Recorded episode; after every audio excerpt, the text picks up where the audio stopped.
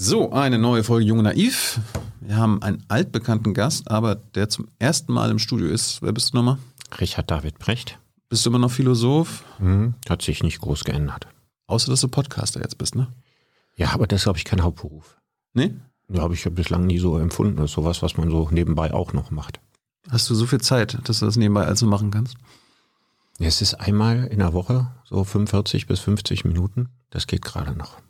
Können wir gleich noch drüber reden. Wir sind jedenfalls live. Ihr könnt zum ersten Mal, Richard, auch mal Fragen stellen. Das hatten wir ja sonst nie gemacht. Darum bist du jetzt hier im Studio. Am Ende kommt Hans und stellt eure Fragen an.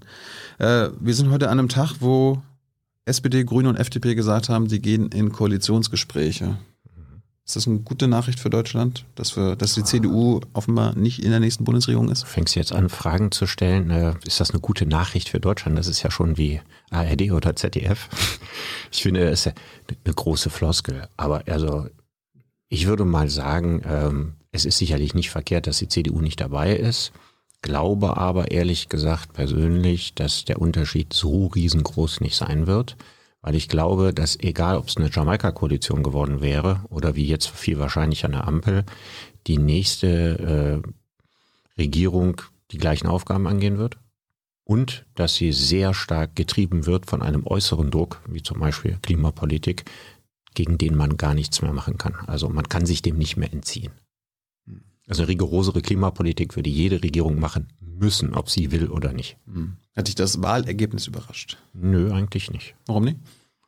Ja, wir haben ja mittlerweile zugelassen, ich glaube, das war früher mal anders, dass die Wahlumfragen bis ein oder zwei Tage vor der Wahl durchgeführt wurden, so dass man ja schon ziemlich genau wusste, was rauskommt. Und das ist ja nichts abgewichen von dem, was vorhergesehen äh, gesagt worden ist. Hm. Warst du diesmal wählen?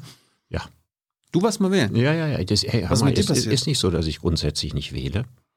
Naja, ich, ich habe immer nur gesagt, Jahren dass ich nicht sage, was ich wähle und ich habe auch gesagt, dass es äh, immer jedes Mal das große Problem ist, dass es natürlich und das ist ja auch nicht ungewöhnlich, keine Partei gibt, die genau das verkörpert, was man gerne in der Politik sehen würde. Das ist ja völlig normal. Ich glaube, das Problem haben sehr viele Leute. Aber vor vier Jahren warst du zum Beispiel nicht wählen. Das weißt du noch? Mhm. Okay. Anhand deines Schweigens erinnere ich mich noch ganz genau. Ja, das weiß ich nicht mehr so genau. Ich glaube, ich habe eine ausweichende Antwort darauf gegeben. Ja, war, war die unangenehm? Ja, das war mir unangenehm, weil wenn ich sage, ich wähle nicht, dann wirkt das sozusagen als erste ganz große Protestgeste, was es nicht ist. Und äh, auf die Frage, wenn ich sage, ich gehe wähle, kriege ich immer die Gegenfrage gestellt, was ich wähle. Und ich finde, das ist eine gute Tradition in Deutschland, dass man das nicht jedem erzählt. Worauf hast du deine Wahlentscheidung basiert? Ja, die habe ich basiert auf äh, der Dringlichkeit des Themas. Welches Themas? Ja, ich meine, wir haben das ja schon oft gesagt und ist ja auch nichts Neues. Grundeinkommen, Klimaschutz. Ja, genau. Wir, wir haben zwei, zwei, zwei, große, zwei große Revolutionen durchzustehen die nächsten Jahrzehnte. Die Nachhaltigkeitsrevolution und die digitale Revolution. Und die Frage ist, welche Partei nimmt diese Revolution angemessen ernst? Ehrliche Antwort, keine. Aber welche Partei nimmt sie noch am meisten ernst? Das war, glaube ich, äh, wahlentscheidend. Hast du dir dafür irgendwelche Studien angeguckt? Es gab ja eine Menge äh, Studien, die geguckt haben, was in den Wahlprogrammen drinsteht. Und da waren ja meistens dann die Grünen und die Linken in Sachen Klimaschutz noch die Einäugigen unter den Blinden, wie Claudia Kempfert mal gesagt hatte. Ja, also die Situation bestand ja darin, dass die äh, CDU und die FDP in ihren Wahlprogrammen äh, im Grunde genommen äh, suggeriert haben, dass sich die großen Herausforderungen des Menschen, Klimaschutzes äh, technisch lösen lassen. Mhm. Und ähm, leider findet man auch in den Wahlprogrammen der anderen beiden Parteien äh, nicht solche Sätze wie, äh, dass wir uns in einem neuen Zeitalter bewegen, in dem äh, unser Lebensstil auf die ganz bisherige Art und Weise nicht mehr genauso weitergehen kann. Das steht nirgendwo sondern ähm, es gibt so ein paar soziale Aspekte äh, im, im Zusammenhang mit Klimapolitik, die bei den Linken vorkommen, die übrigens bei den Grünen fehlen. Und es gibt natürlich insgesamt im Parteiprogramm der Grünen ein größeres Gewicht auf diese Fragen, als das bei der CDU und bei der FDP ist. Warum waren die Grünen und auch selbst die Linken nicht ehrlich, was ähm, in Sachen Klimaschutz Weil man sagt, notwendig ja, Wenn man sagt, ist? du musst dein Leben ändern, verliert man Wahlen. Warum? Tja, also es ist ja so, Wahlkämpfe werden in unseren Demokratien seit, ich würde mal sagen, seit Anfang der 80er Jahre immer dadurch gewonnen, dass man den Leuten was Gutes verspricht. Das war vorhin mal ein bisschen anders. Da gab es nämlich noch andere Dinge, die eine Rolle spielten. ja, gab es auch sowas wie unangenehme Wahrheiten. Ich erinnere mich, dass die äh, CDU Wahlkampf gemacht hat mit dem Satz, und wir reden jetzt, ich meine, das wäre der Wahlkampf, in dem sie 83 den Kanzler gestellt haben, wir haben den Mut zu unpopulären Maßnahmen. Hm. Eine großartige Formulierung. Gemeint waren damals Erhöhungen, glaube ich, der Mehrwertsteuer. Mut zu unpopulären Maßnahmen. Und das ist das, was äh, in den Parteiprogrammen heute fehlt. Also wenn man sich anguckt, dass der, der Wahlkampf der Linken sich zum Beispiel darauf fokussierte, sehr alberne Plakate zu drucken mit äh, irgendein so fieser äh, Milliardär oder Millionär im Purpur-Jackett mit einer Gold-Rolex äh, äh, seine Hand in die, in die dicht gefüllte Tasche steckte und da drauf stand, da Millionäre stärker besteuern. Das, ist, halt, das fandst du doof, weil du auch einer Fand ich gravierend unterkomplex. Und zwar nicht deswegen, weil ich nicht der Meinung bin, dass man Millionäre mehr besteuern könnte, sondern weil ich sagen würde, da wird insinuiert, ja, dadurch, dass jetzt äh, Leute, die Spitzenverdiener sind, zehn Prozent mehr verdienen, wäre sozusagen die Finanzierungsproblematik für den Sozialstaat gelöst. Mhm. Also es ist irreführend in dieser Form und das halt, finde ich als eine negative Form von Populismus. Aber hätte es mehr Ehrlichkeit gebraucht? Also dass die Grünen. Ja, ich glaube, es hätte mehr Ehrlichkeit gebraucht, aber man hat den Grünen, und man muss ja überlegen, diese Wahlkämpfe werden ja nicht mehr wie früher äh, aus der Partei geboren, sondern von Spin-Doctors gemacht. Die werden von PR-Agenturen geführt. Mhm. Ja. Und äh, die sagen immer, das Wichtigste ist, die Leute müssen sich wohlfühlen, man darf den Leuten keine Angst haben, man muss Stabilität versprechen, man darf nicht mit Zumutungen in den Wahlkampf gehen. Und siehe da, im Fall von Olaf Scholz hat das wunderbar geklappt. Ja, da hat er einfach gesagt, ich bin Stabilität und Olaf packt das an. Also er packt offensichtlich das an, was er in all den Jahren vorher nicht angepackt hat, warum mhm. auch immer nicht. Ne? Und damit hat man das tatsächlich geschafft, hauchzart und auch mit einem in der Tat für Sozialdemokratien jetzt nicht stolz erweckenden Ergebnis immerhin den nächsten Kanzler zu stellen. So sieht's aus. Kurz noch bei den Grünen war, war Baerbock die richtige Kanzlerkandidatin. War es überhaupt richtig, einen Kanzlerkandidaten oder Kanzlerkandidatin aufzustellen aus Sicht der Grünen? Ich halte es für falsch. Ich glaube, es wäre gar nicht nötig gewesen. Ähm, das hätte einem auch diese albernen Fernsehduelle erspart, wenn man keinen aufgestellt hätte. Man hätte, wäre der, der lachende Dritte gewesen, wenn die anderen beiden sich duelliert hätten und hätte in Pressekonferenzen gerne gesagt, wer weiß, ob wir überhaupt den Kanzler stellen. Das hätte sozusagen die ganze Veranstaltung albern gemacht, weil als diese Duelle anfingen, lagen die drei Kandidaten ja alle noch ungefähr gleich. Mhm. Ich hätte mich an, an solchen albernen Sachen sowieso nicht beteiligt. Ich meine, das ist doch nichts Unwürdigeres. Wir, wir, wir wählen ja in Deutschland nicht den Kanzler direkt. Die bewerben sich ja nicht im direkten Duell um die Kanzlerschaft. Ja, und deswegen diese Candidates Debate nach amerikanischem Vorbild bei uns zu inszenieren und dann auch noch dreimal unter den Spielregeln, dass es darum geht, worum es immer in einer Talkshow geht, möglichst sympathisch rüberzukommen. Mhm. Und es ist natürlich ein Widerspruch, politisches Profil zu zeigen auf der einen Seite und auf der anderen Seite umgeben zu sein von Einflüsterern, die einem die ganze Zeit sagen, dass man lächeln soll, dass man nicht aggressiv wirken darf und, und, und, und, und. Ich meine, was ist das für eine jämmerliche Fake-Veranstaltung? Ich wär, hätte es super gefunden, wenn die Grünen nicht dabei gewesen wären und es wäre völlig richtig gewesen, hätten sich eine Menge Ärger erspart, wenn sie keine Kanzlerkandidatin benannt hätten. Hey Leute, kurzer Hinweis. Wir stellen ja alles, was wir produzieren, kostenlos ins Netz. Ohne Kommerz. Wir können das nur, weil ihr unsere finanziellen Supporter seid. Das funktioniert seit Jahren und so soll es bleiben. Jeder Euro zählt, per Überweisung oder PayPal. Schaut einfach in die Podcast-Beschreibung und jetzt geht's weiter. Das Interessante war ja äh, bei den Grünen, die haben ja sonst, seitdem sie die Grünen sind, äh, ihre SpitzenkandidatInnen, ich weiß, du magst gendern nicht, aber ich, wir gendern hier. Äh, du, das darf jeder halten, wie er will. Aber du hältst es für dumm. Ach, ich halte es für, für unnötig und überflüssig. Und du hast gesagt, Gendern ist die dümmste Idee. Ja, es ist deswegen eine dumme Idee, weil man damit vorgibt, Probleme zu lösen, die dadurch nicht gelöst werden, sondern die auf andere Art und Weise gelöst werden sollten. Gut, auf jeden Fall, die Grünen haben es ja sonst immer bis 2017 so gemacht, die Spitzenkandidatinnen wurden durch eine Urwahl gewählt. Mhm. Und nicht, wie es jetzt diesmal passiert ist, im Hinterzimmer haben die beiden Parteivorsitzenden das unter sich ausgemacht. Das mhm. war das Erste. Und zweitens war ja ihr, ihre Wahllosung, Wahlkampflosung, wir reden über Themen. Wir müssen über das reden, was zu tun ist und mhm. nicht über Personen. Genau. Und da hätten sie doch quasi sagen können, okay, wir stellen hier gar keinen auf, sondern falls es so weit kommen sollte, dass ein Kanzler oder Kanzlerin nötig ist von uns, ja. dann äh, klären wir das nach der Wahl. Das wäre, wie wir heute wissen, sehr weise gewesen. Ich meine, das ist doch albern. Die, die Grünen haben drei Prozent mehr gekriegt als die FDP oder dreieinhalb Prozent mehr gekriegt. Die, die, Christian Lindner ist auch nicht als Kanzlerkandidat angetreten. Hätte er ein gutes Recht zu gehabt. Dann wäre es kein Triell gewesen, sondern ein Quadriell. Ja, und wenn die AfD ja, den Meuten hingestellt hätte und gesagt, ich will Kanzler von Deutschland werden, hätte man den auch einladen müssen. Nur mal mal zu gucken, wie absurd ja, eine solch, ein solches Kandidatenduell eigentlich ist. Todenhöfer war auch offizieller Kanzlerkandidat. Den hätte man dann auch einladen müssen. Ja. Es wäre schön gewesen, wenn diese ohnehin alberne Veranstaltung damit ad absurdum geführt worden wäre. Du hast aber jetzt aber nicht Team Todenhöfer gewählt, oder? Nee, habe ich nicht.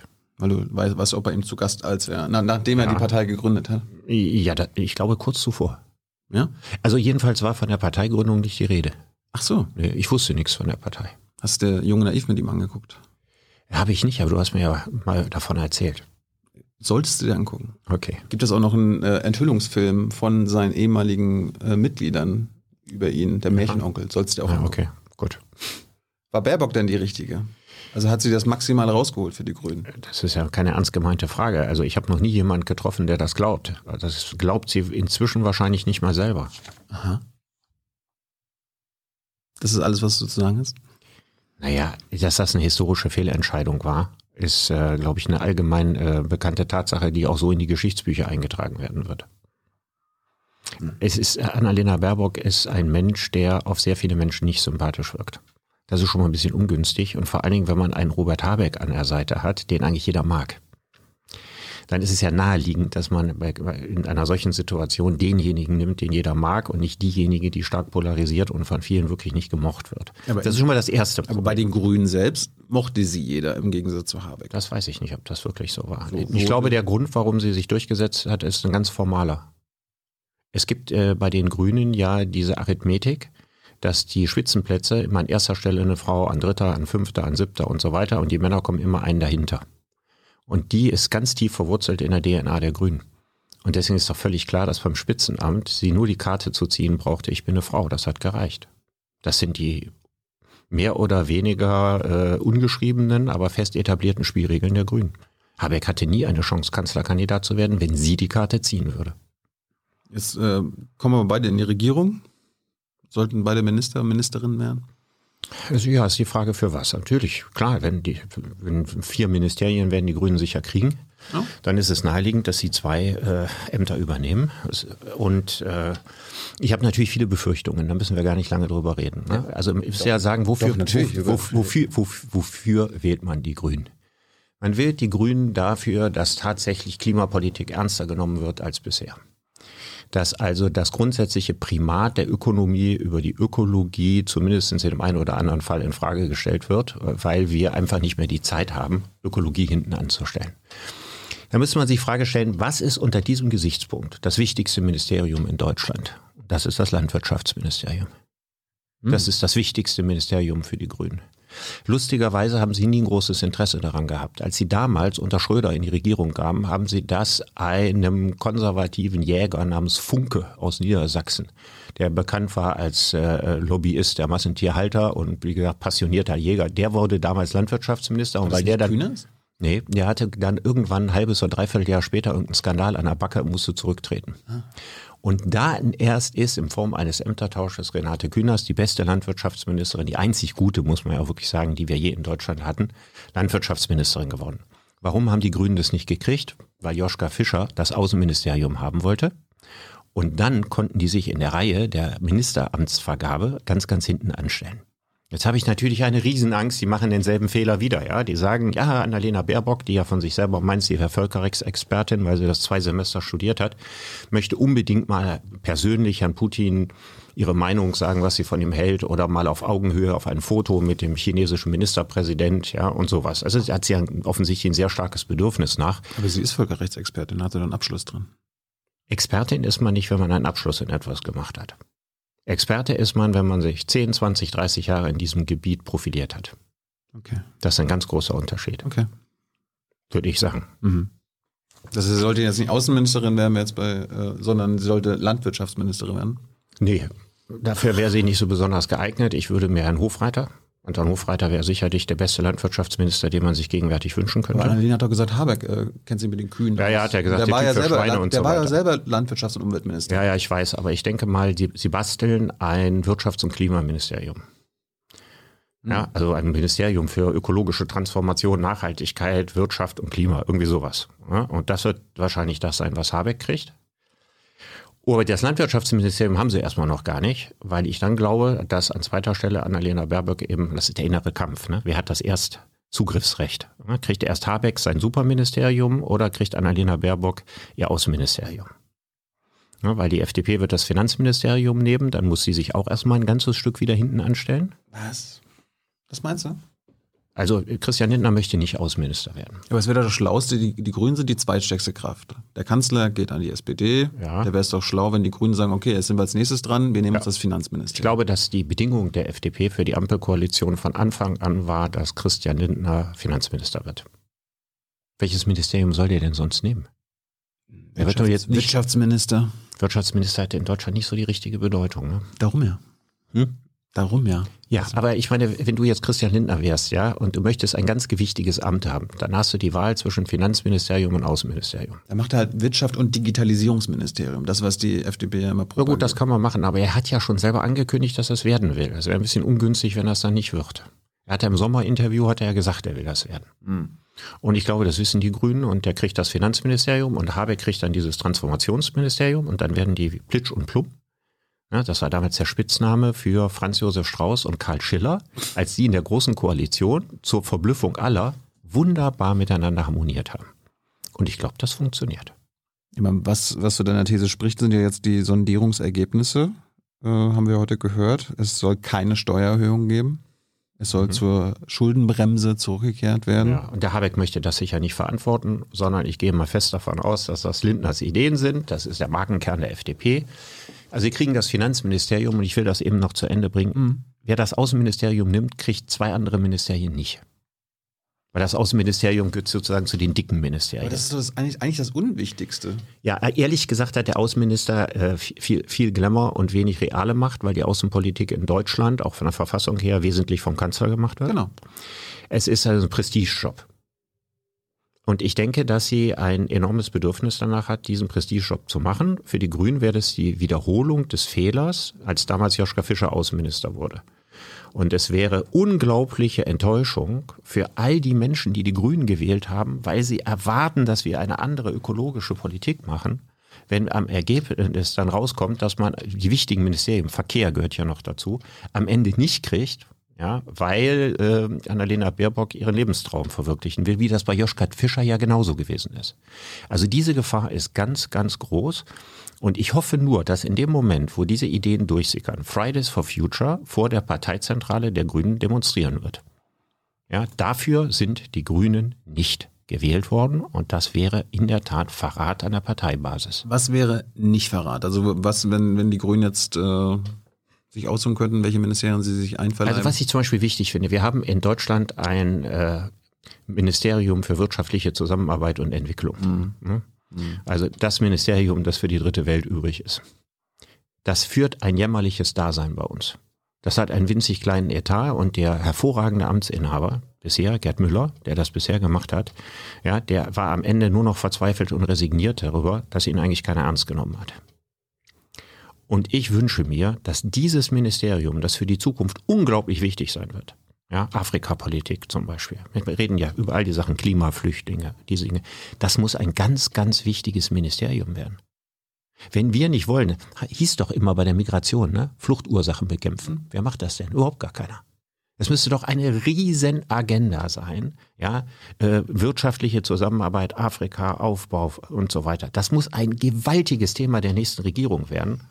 Und wenn es ein großes Thema wäre, warum soll das dann nicht eine schöne Aufgabe für Annalena Baerbock sein? Ich meine, bisher war ja auch unter Gerd Müller das so, dass es eher so wirtschaftlicher Hilfe für die deutschen Konzerne war, in Afrika zu investieren und dann die Profite Aber das nach ist, Deutschland zurückzubringen. das ist aber etwas, was Gerd Müller sehr stark kritisiert hat.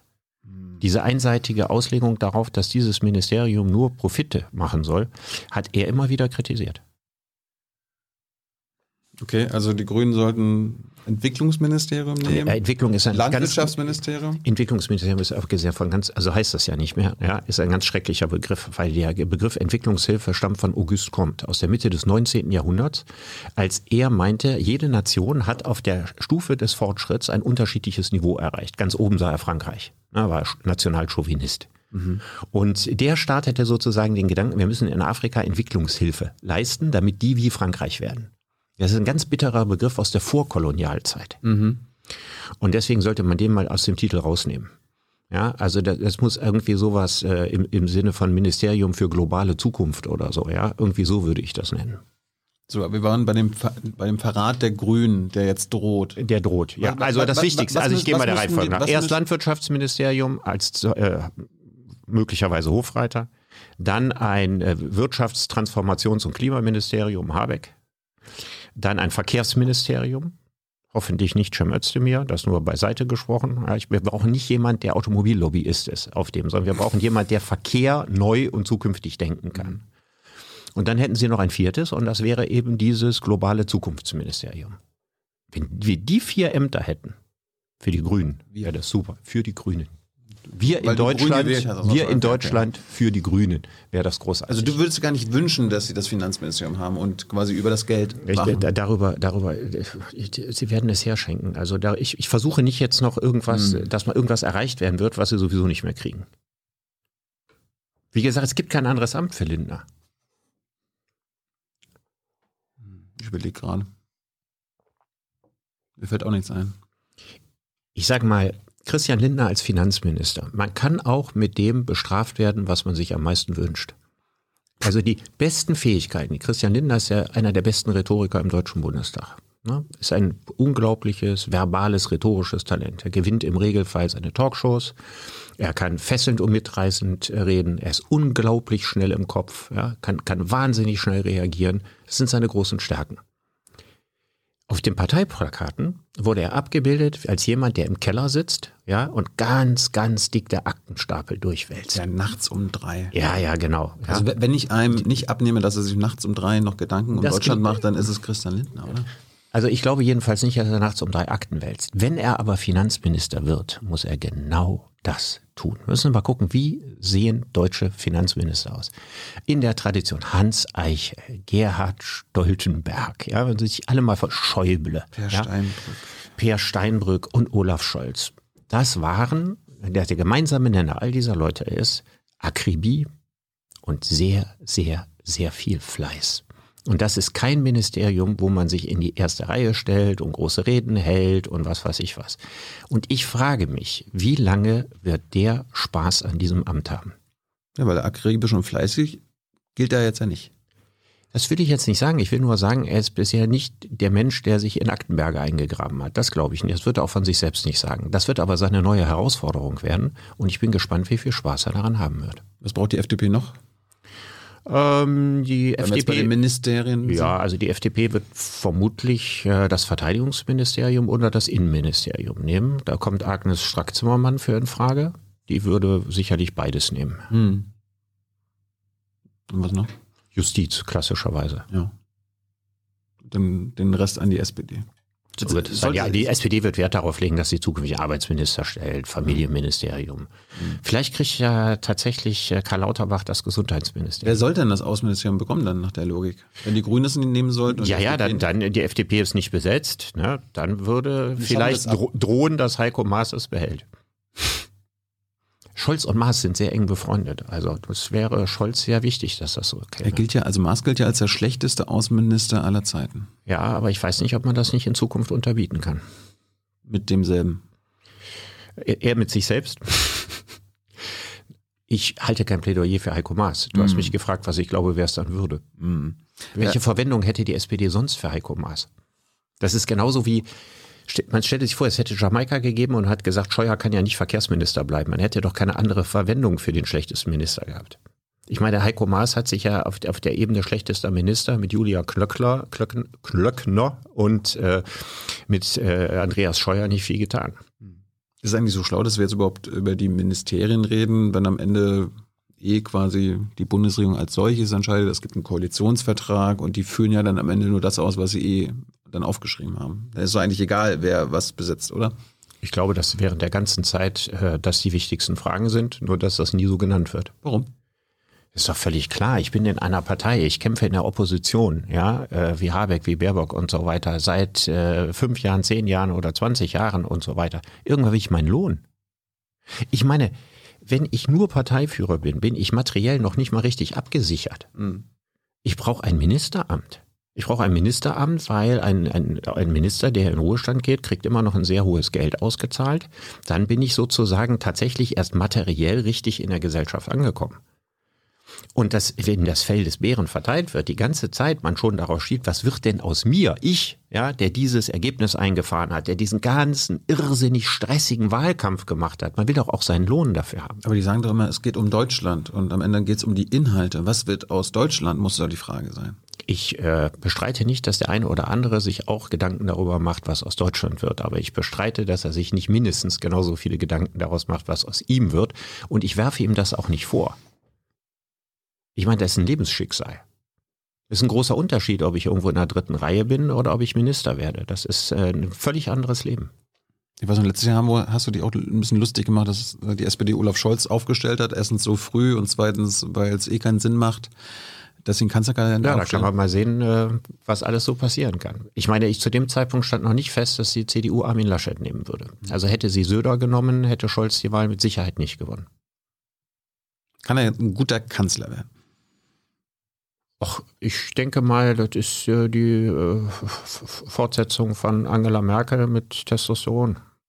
Dass man bei ihm ja, was man bei ihm ja auch nicht besonders anmerkt. Also nein, also es wird kein großer Unterschied sein. Wird er sich in irgendeiner Weise unterscheiden? Ich glaube nicht. Kann irgendwas besser also, werden? Äh, also sagen wir doch mal so, er hat die gleichen Stärken wie Angela Merkel und die gleichen Schwächen. Was sind die Stärken?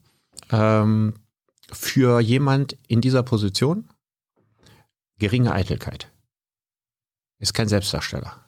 Das ist das allerletzte, was man über Olaf Scholz sagen kann. Ja? Im Gegenteil, man macht ihm ja zum Vorwurf, dass er quasi so wirkt wie so ein Android oder wie ein Roboter oder Scholzomat oder so. Ja? Ist ja genau das Gegenteil eines Selbstdarstellers. Wie viel, also die Leute lieben das ja eigentlich, ne, wenn Spitzenkandidaten Selbstdarsteller sind. Ja. Natürlich war Willy Brandt auch ein Selbstdarsteller und Gerhard Schröder war ein ganz großer Selbstdarsteller und Helmut Schmidt war der beste Selbstdarsteller aller Zeiten. Also das ist ja eigentlich eine Qualität, die man normalerweise haben will. Und Angela Merkel war überhaupt keine Selbstdarstellerin. Unglaublich uneitel ja, dafür, dass man so lange das Land regiert hat. Auch über die Jahre nicht eitler geworden. Das ist eine ganz, ganz beeindruckende psychologische Leistung. Und die traue ich Olaf Scholz auch zu. Was sind seine Schwächen? Also die einzige Stärke, die du jetzt genannt hast, ist seine Uneitelkeit. Ich dachte, jetzt kommen noch ein paar andere. Ja, die Uneitelkeit macht jemanden zu einem guten Moderator. Hm. Weil man sich selbst nicht in den Vordergrund spielt. Hat Weil man sehr, sehr trainiert darin ist, Kompromisse herzustellen. Auch eine große Fähigkeit von Merkel und eine große Fähigkeit von Scholz. Je kleiner deine Überzeugungen sind, umso besser bist du als kompromissfindender Moderator. Das ist eine Neuerfindung des Amtes, die Angela Merkel gemacht hat. Ja, Kanzler nicht als Gestalter, sondern Kanzler als Moderator. Und das mhm. wird bei Scholz genauso sein.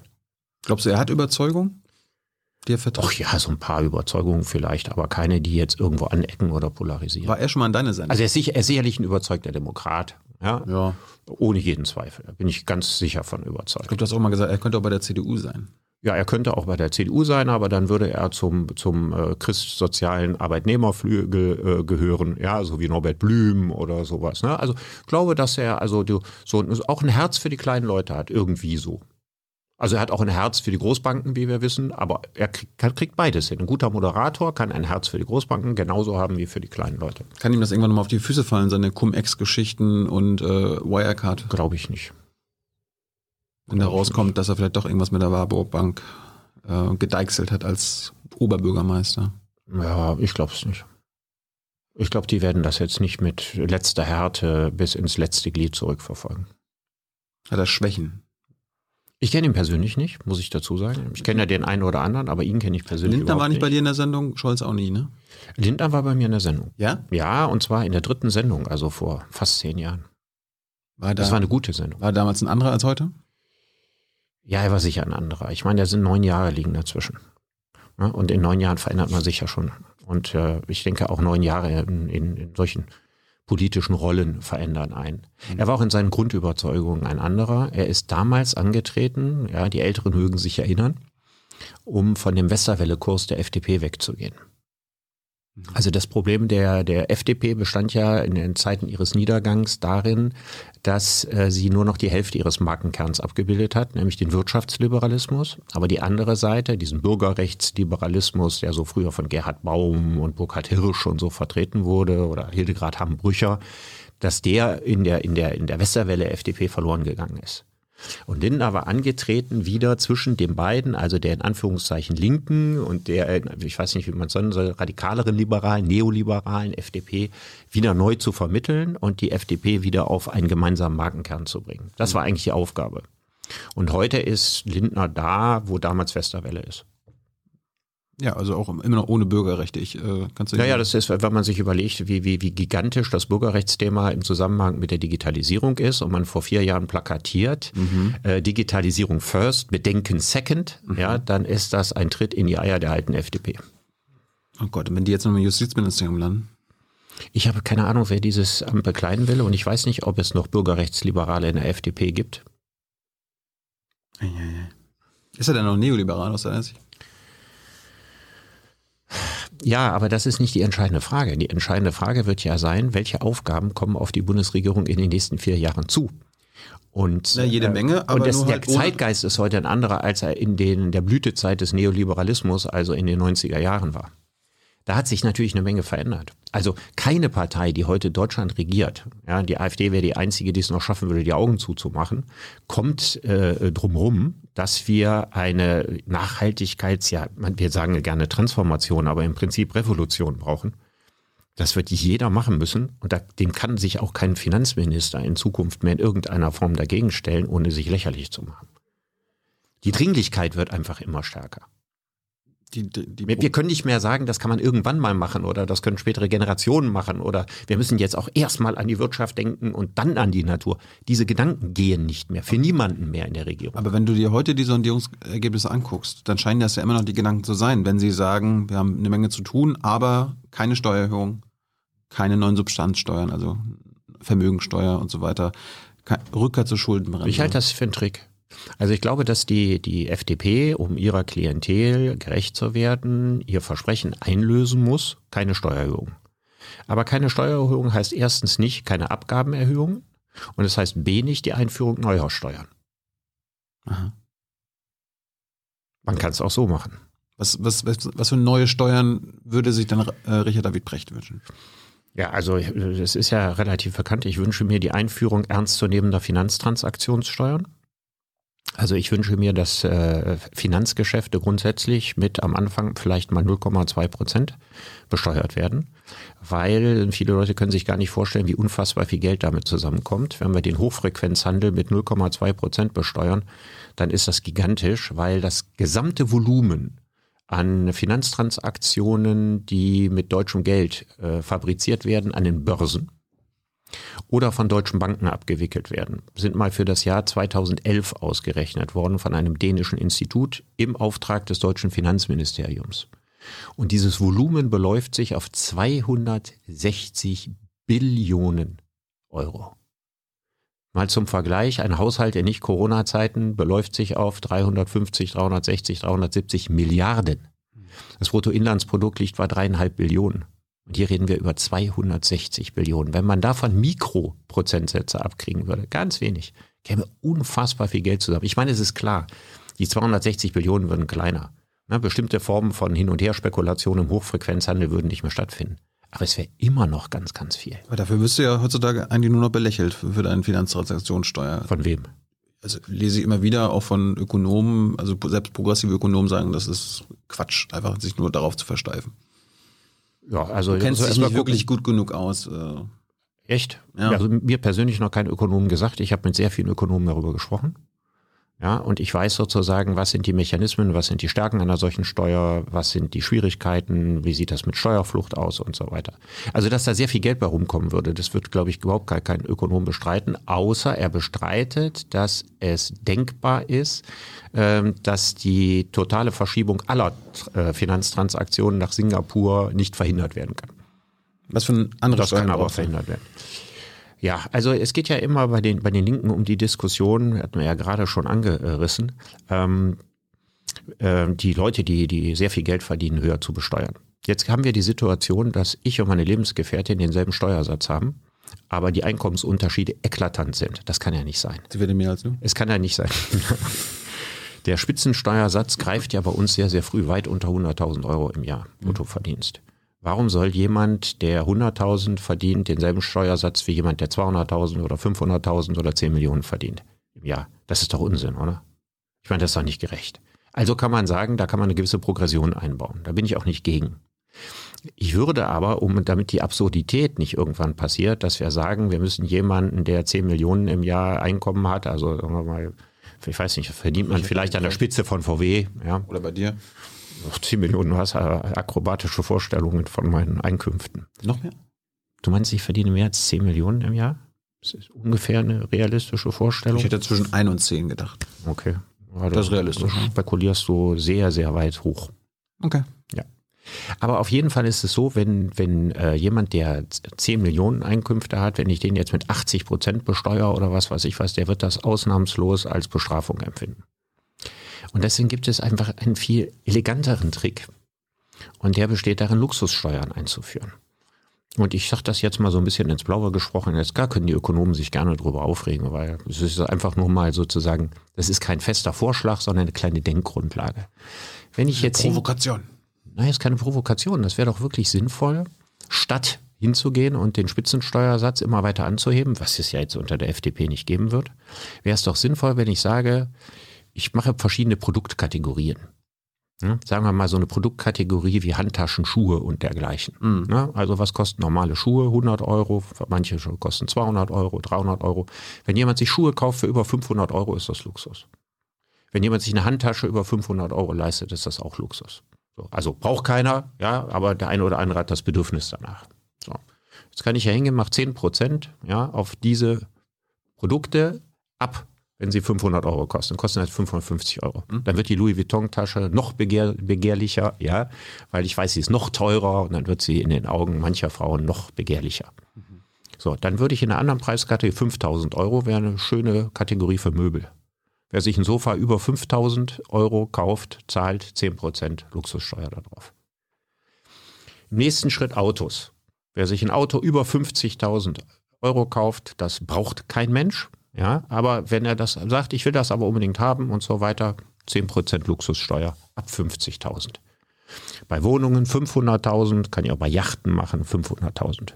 Da käme schon ein großer zweistelliger Milliardenbetrag warum. Ich kenne hier Leute. Als Alternative ja, zur sozusagen unendlichen Progression der Besteuerung von Spitzensteuersatz. Ich kenne hier Leute in Berlin, die sich eine normale Eigentumswohnung kaufen, die jetzt keine Luxuswohnung ist, die auch schon 500.000 kostet. Ja, das hängt natürlich damit zusammen, dass wir im Augenblick da diese große Blase haben, das ist klar. Aber auf, ich, auf, auf die 10 Prozent mehr, deswegen wird nicht jemand sagen, verzichte ich darauf, mir das zu kaufen. Hast du an die in Berlin gewählt oder in Düsseldorf? In Düsseldorf. Das heißt, du hast hier nicht bei der, beim Enteignungsvolksentscheid mitgestimmt. Da war ich nicht, nee, ich bin. Hättest äh, du dafür gestimmt? Ich habe mich, Enteignungs, das ging um die neue Deutsche Wohnen. Wohnen Deutsche Wohnen. Alle, ja. alle äh, Immobilienkonzerne, die mehr als 3000 Wohnungen besitzen. Gibt ja nicht viele davon. So Deutsche Wohnen, Vonovia. Hat jetzt ja mit 60 Prozent oder fast 60 Prozent äh, Erfolg gehabt. Mhm. Warst du dafür? Oh, ich habe mich mit der Sache nicht im Detail beschäftigt. Ich würde das, ich würde, weil ich, ich würde ja, lieber also, zu den Wurzeln der Frage zurückgehen. Und zwar deswegen, weil ich äh, damals so, mal wie lange dürfte das her sein, um die zehn Jahre her, hat die Stadt Berlin gigantische WBM-Bestände, ja, also äh, Sachen, die aus DDR-Vergangenheit ihr zugefallen sind, verkloppt. Vor 15 Jahren, rot-rot war das noch. Ja, ich erinnere mich aber noch an ein riesiges Paket vor zehn Jahren. Ich weiß das noch ziemlich genau. Mhm. Also die haben vielleicht vor 15 Jahren angefangen und das vor zehn Jahren gemacht. Und was haben die gemacht? Die haben das gebündelt zu riesigen Paketen. Ja, also ganze Straßenzüge, tausende von Wohnungen. Und auf der Ebene bieten natürlich nur noch diese Gesellschaften, über die wir gerade reden, mit. Die kaufen das dann. Mhm. Und die kaufen das günstig pro Wohnung. Warum hat man das eigentlich gemacht? Das kann doch nur Korruption gewesen sein. Wenn ich jedes einzelne Haus versteigert die hätte. Verschuldung Berlins war doch das große Problem. Aber ich kriege doch mehr Geld dabei raus, wenn ich jedes einzelne dieser tausend Wohnungen oder Häuser, wenn ich die versteigere, dann können sich Eigentümergemeinschaften zusammenfinden, können die ersteigern, dann können auch die großen Wohngenossenschaften überbieten. Mhm. Die das zum Schnäppchenpreis gekriegt haben, weil sie es im großen Paket gekauft haben. Mir ist bis heute nie klar geworden, hat man das immer juristisch untersucht, Was waren denn die Beweggründe, warum man das in diesen großen Portionen so günstig verkauft hat? Da beginnt dieses ganze Elend, was man am Ende versuchen muss, mit äh, Maßnahmen wieder, wieder einzudämmen, von dem ich nicht weiß, ob die juristisch am Ende haltbar sein würden. Der Grundgesetz, Artikel 15, da ist ja Enteignung möglich. Auch in der Berliner Verfassung ist Enteignung möglich. Also ist ja, ja aber Enteignung, ich meine, du kannst enteignet werden, wenn man eine Autobahn äh, da lang bauen will, wo du deine Wohnung hast. Ja, das ist ja genau das der geht. Punkt. Das ist ja genau der Punkt. Wenn der Staat äh, Privatleute enteignet, weil sie da eine Autobahn hinbauen Ja. wollen oder Gaspipelines. Da kann er das machen. Genau, wenn, wenn es für die Wirtschaft passiert. Aber jetzt soll ja quasi die Wirtschaft, also Teile der Wirtschaft, enteignet werden, damit Ja, aber das interpretiert, äh, das interpretiert sozusagen das Staatsinteresse anders und neu. Und da würde ich vermuten, dass wenn man das macht und wenn man das durchbringt, dass man nachher juristisch in den anderen Instanzen damit vermutlich verlieren Aber wird. das Staatsinteresse ist quasi immer nur im Sinne der Wirtschaft? Ja, also das Staatsinteresse ist ein dehnbarer Begriff Sinne und die, Richt die Richter müssen, die Richter müssen am Ende darüber entscheiden, ob das Staatsinteresse ist oder nicht. Und da geht es nicht um Idealismus, sondern geht es um die Frage, wie die Juristen das entscheiden. Ja, jetzt müsste ja die neue Koalition, sieht ja nach Rot-Rot-Grün aus, ähm, ein Gesetz formulieren. Das ist ja der Auftrag, das Ergebnis dieses Volksentscheids. Und das muss halt juristisch haltbar sein. Ja, lasse ich mich gerne von überraschen. Hast du noch andere äh, Steuerideen außer Finanztransaktionssteuer und Luxussteuer? Das wären ja schon mal gute Steuern. Natürlich ist die, die Frage nach der Maschinensteuer interessant. Darauf wollte ich hinaus. Ja, also es, es gibt äh, so bei der Finanzierung des Grundeinkommens immer so, hältst du es mit der Maschinensteuer oder hältst du es mit Finanztransaktionssteuer? Also grundsätzlich kann, könnte man ja beides machen. Aber ähm, bei Maschinensteuern ist, ist die Sache, wie hoch müssten die sein? Wie legt man die Maßeinheiten fest? Ja, also was ist sozusagen eine Maschine, die wie wo besteuert? Das ist ziemlich, ziemlich kompliziert. Das geht nicht mal eben so. Kannst nicht sagen pro Laptop oder so. Ja, also ich habe äh, meiner ganzen Beschäftigung mit dem Thema nie eine so richtig konkretes Modell gefunden, nach welchem Muster die gemacht werden soll. Anders als bei den Finanztransaktionssteuern, wo die Vorschläge viel ausgearbeiteter sind als bei einer Maschinensteuer. Dann wäre auch die Frage, wie hoch müsste die sein? Könnte die so winzig klein sein wie bei der Finanztransaktionssteuer oder müsste die größer sein? Wenn die größer ist, kommt natürlich das Argument, das kann man nicht national einführen, das muss man europäisch einführen und so weiter. Und das stimmt natürlich. Auch die Finanztransaktionssteuer sollte man nicht national einführen. Aber gute Nachricht, 2011 waren elf europäische Staaten willens und geneigt, eine Finanztransaktionssteuer einzuführen. Und Deutschland hat damals unter Peer Steinbrück in der Maske der Zustimmung das Ganze so hintertrieben, dass sie nicht eingeführt wurde. Schäuble auch, Scholz auch. Ich weiß, die deutschen Finanzminister wissen auch, wer ihr nächster Arbeitgeber ist. Ja, siehe Per Steinbrück. Ja, und ich denke mal, ähm, dass es nicht volkswirtschaftliche Vernunft war, die das Ganze hat hintertreiben lassen. Übrigens gab es früher ein starkes Argument. Deutsche Bank ist ja zu einem nicht unerheblichen Teil Spekulationsbank und äh, spielte damals noch eine richtig große Rolle im Konzert der Großen, spielt sie heute nicht mehr. Und man kann immer erkennen, dass die Länder, die keine Global Player unter den Banken haben, für Finanztransaktionssteuern sind. Österreich zum Beispiel. Ja, und Frankreich. Frankreich war immer der Motor hinter einer europäischen Finanztransaktionssteuer und zwar egal, ob der Präsident Sarkozy hieß, ob der Hollande hieß, ja, das war völlig egal. Die Franzosen waren immer dafür und die Deutschen waren immer dagegen. Und das hat sich jetzt geändert unter Macron. Macron hat, ja, hatte auch seinem Kumpel Olaf Scholz erzählt, ja, äh, einen anderen Vorschlag gemacht. Und zwar durch den Brexit haben die Franzosen die Chance gesehen, die City of London nach Paris zu holen. Ja, die dachten, wenn, wenn England sich so abkapselt und so weiter, die Deutschen wollten sie ja nach Frankfurt holen. So, und dann ist es für beide wichtig gewesen, da können sie nicht gleichzeitig für eine Finanztransaktionssteuer sein. Also hat Macron vorgeschlagen, nee, wir machen was anderes, wir machen eine Börsensteuer. Und die hat äh, Olaf Scholz auch abgenickt. Da hat er häufig von erzählt, die führen wir in Deutschland ein. Er hat nie gesagt, wann. Ja, aber er hat immer in Aussicht gestellt. Die Börsensteuer würde nur den ganz normalen, konventionellen Aktienhandel belasten. Das heißt also, wenn du jetzt für dein Alter mit ein paar Aktien vorsorgst, dann zahlst du die.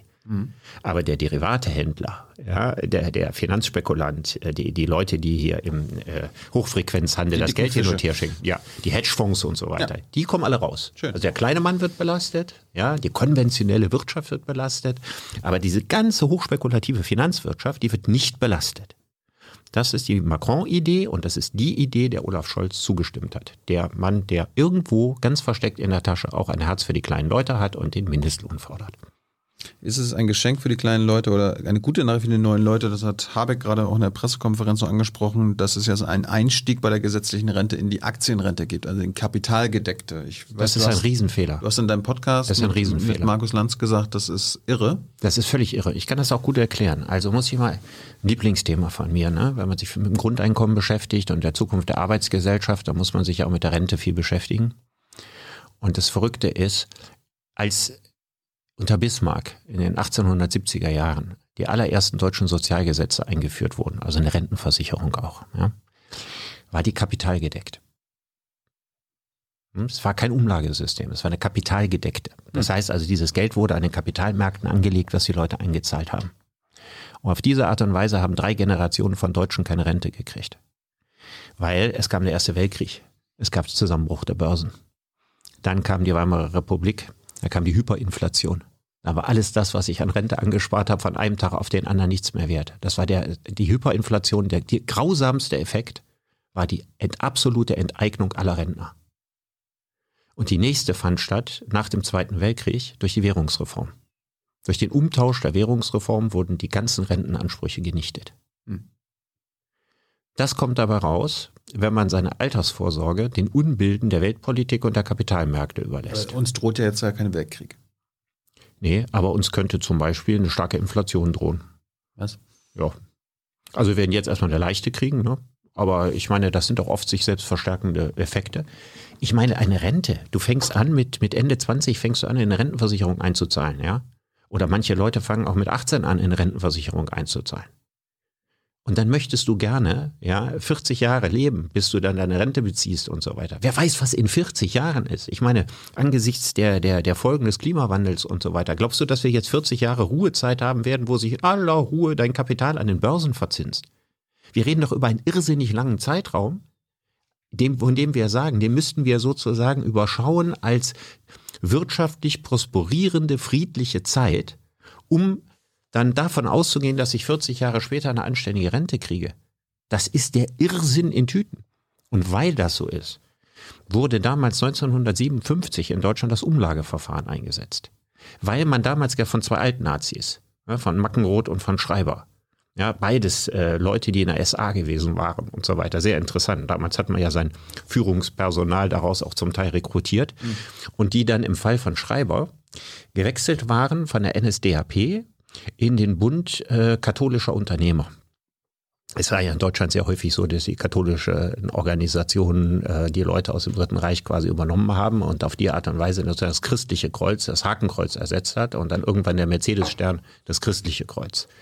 Und als sie das eingeführt haben, haben sie das eingeführt unter dem Gedanken, wir können den deutschen Rentner nicht den Unbilden der Kapitalmärkte und der Politik aussetzen, sondern wir machen, das war die Mackenroth-Idee, äh, wir sorgen dafür, dass durch den Generationenvertrag ja, ein Umlagesystem geschaffen wird, wo die jeweils Arbeitenden die jeweils nicht mehr Arbeitenden finanzieren. Und das ist über eine lange Zeit eine große Erfolgsgeschichte gewesen mit sehr stabilen Renten. Es ist für die Zukunft keine Erfolgsgeschichte mehr. Ja, aus ganz, ganz, ganz vielen Gründen. Heute haben wir das Problem, dass wir Geiseln des Umlageverfahrens sind. Wenn uns heute gesagt wird, wir sollen bis 67 arbeiten, Michael Hüter vom Institut der Wirtschaft sagt eigentlich bis 71 oder 72. In einer Gesellschaft, in der auch durch die Vollautomatisierung die Menschen immer weniger arbeiten, müssen wir gleichzeitig immer mehr arbeiten. Und zwar nicht, weil so viel Arbeit da ist, oder, sondern einzig und allein zur Finanzierung des Umlagesystems. Das ist also schiere Wahnsinn. Die Menschen wollen Work-Life-Balance. Sie wollen flexibler arbeiten. Sie wollen auch mal die Möglichkeit haben, über längere Zeit nicht zu arbeiten. Ähm, sie wollen mehr Freizeit haben. All diese Werte, die sind ja alle enorm gestiegen in den letzten Jahrzehnten. Mhm. Und jetzt sagen wir, nee, nee, du musst wieder zurück. Du musst wieder so lange arbeiten wie zu Bismarcks Zeiten. Das ist ja völlig krank und verrückt und das nur wegen des Umlagesystems. Jetzt kann aber die Lösung für dieses Problem doch nicht darin bestehen, in die noch schlechtere Lösung der Vergangenheit wieder zurückzugehen. Das ist der Plan jetzt. Das ist der Plan jetzt und das ist ein Riesenfehler, den wir da machen. Ich meine, es gibt doch Staaten wie die Schweiz oder Österreich, die haben ja auch ein Umlagesystem, wenn ich es richtig verstehe. Nee, die haben, also Schweiz ist ein schönes, ein viergliedriges System. Deutschland hat ja, was ich jetzt, worüber ich nicht gesprochen habe, auch noch die betriebliche Altersvorsorge. Mhm. Das, das, ist, das ist eine Erfolgs-, ziemliche Erfolgsgeschichte. Ja. ja. Die Riester-Rente ist ja weil sozusagen der, Vers der Versuch ist eine, ja, das ist eine private, Renten eine private Rentenversicherung. Genau. Das war ja sozusagen der allererste Anfang, als man in den 90er Jahren, ja, Schäuble als Finanzminister in jeder Talkshow erzählte, die Rente wird nicht reichen. Ihr müsst euch neben der gesetzlichen Rente privat absichern. Eichel war das. Ich weiß, dass es Schäuble war. Schäuble war Finanzminister von 2013 bis 2017. Ich sehe aber Schäuble in der Talkshow sitzen. Was war der denn damals? Der war in der Opposition. Also 98 bis 2005 war er in der Opposition. Herrlich. Er war erst Lafontaine. Ich habe also Schäuble noch vor Augen, wie er es erzählt. Ne? Also von Eichel wüsste ich gar nicht, dass er da so für Lafontaine hat. war ein Jahr lang Finanzminister und dann Ja. kam Eichel bis 2005. Ah, okay. Und in den 90er Danach kam Jahren, Steinbrück. Danach in den kam, 90er Jahren hat die CDU regiert. Ja. Und da war Schäuble nicht Finanzminister? Nee. Da war es Weigel. Ja, und der Nachfolger von Weigel, war Weigel bis zum Ende von Kohl Finanzminister? Okay. Dass ich das besser weiß als du. Ja, aber das ist großartig. Da habe ich jetzt wieder was gelernt. Aber ich sehe jedenfalls Schäuble noch dafür werben. Mhm. Und da war, be- begann ja, dass man sagt, ihr könnt euch auf das Umlagesystem nicht mehr verlassen. Ihr müsst darüber hinaus privat vorsorgen. Das war der allererste Einstieg.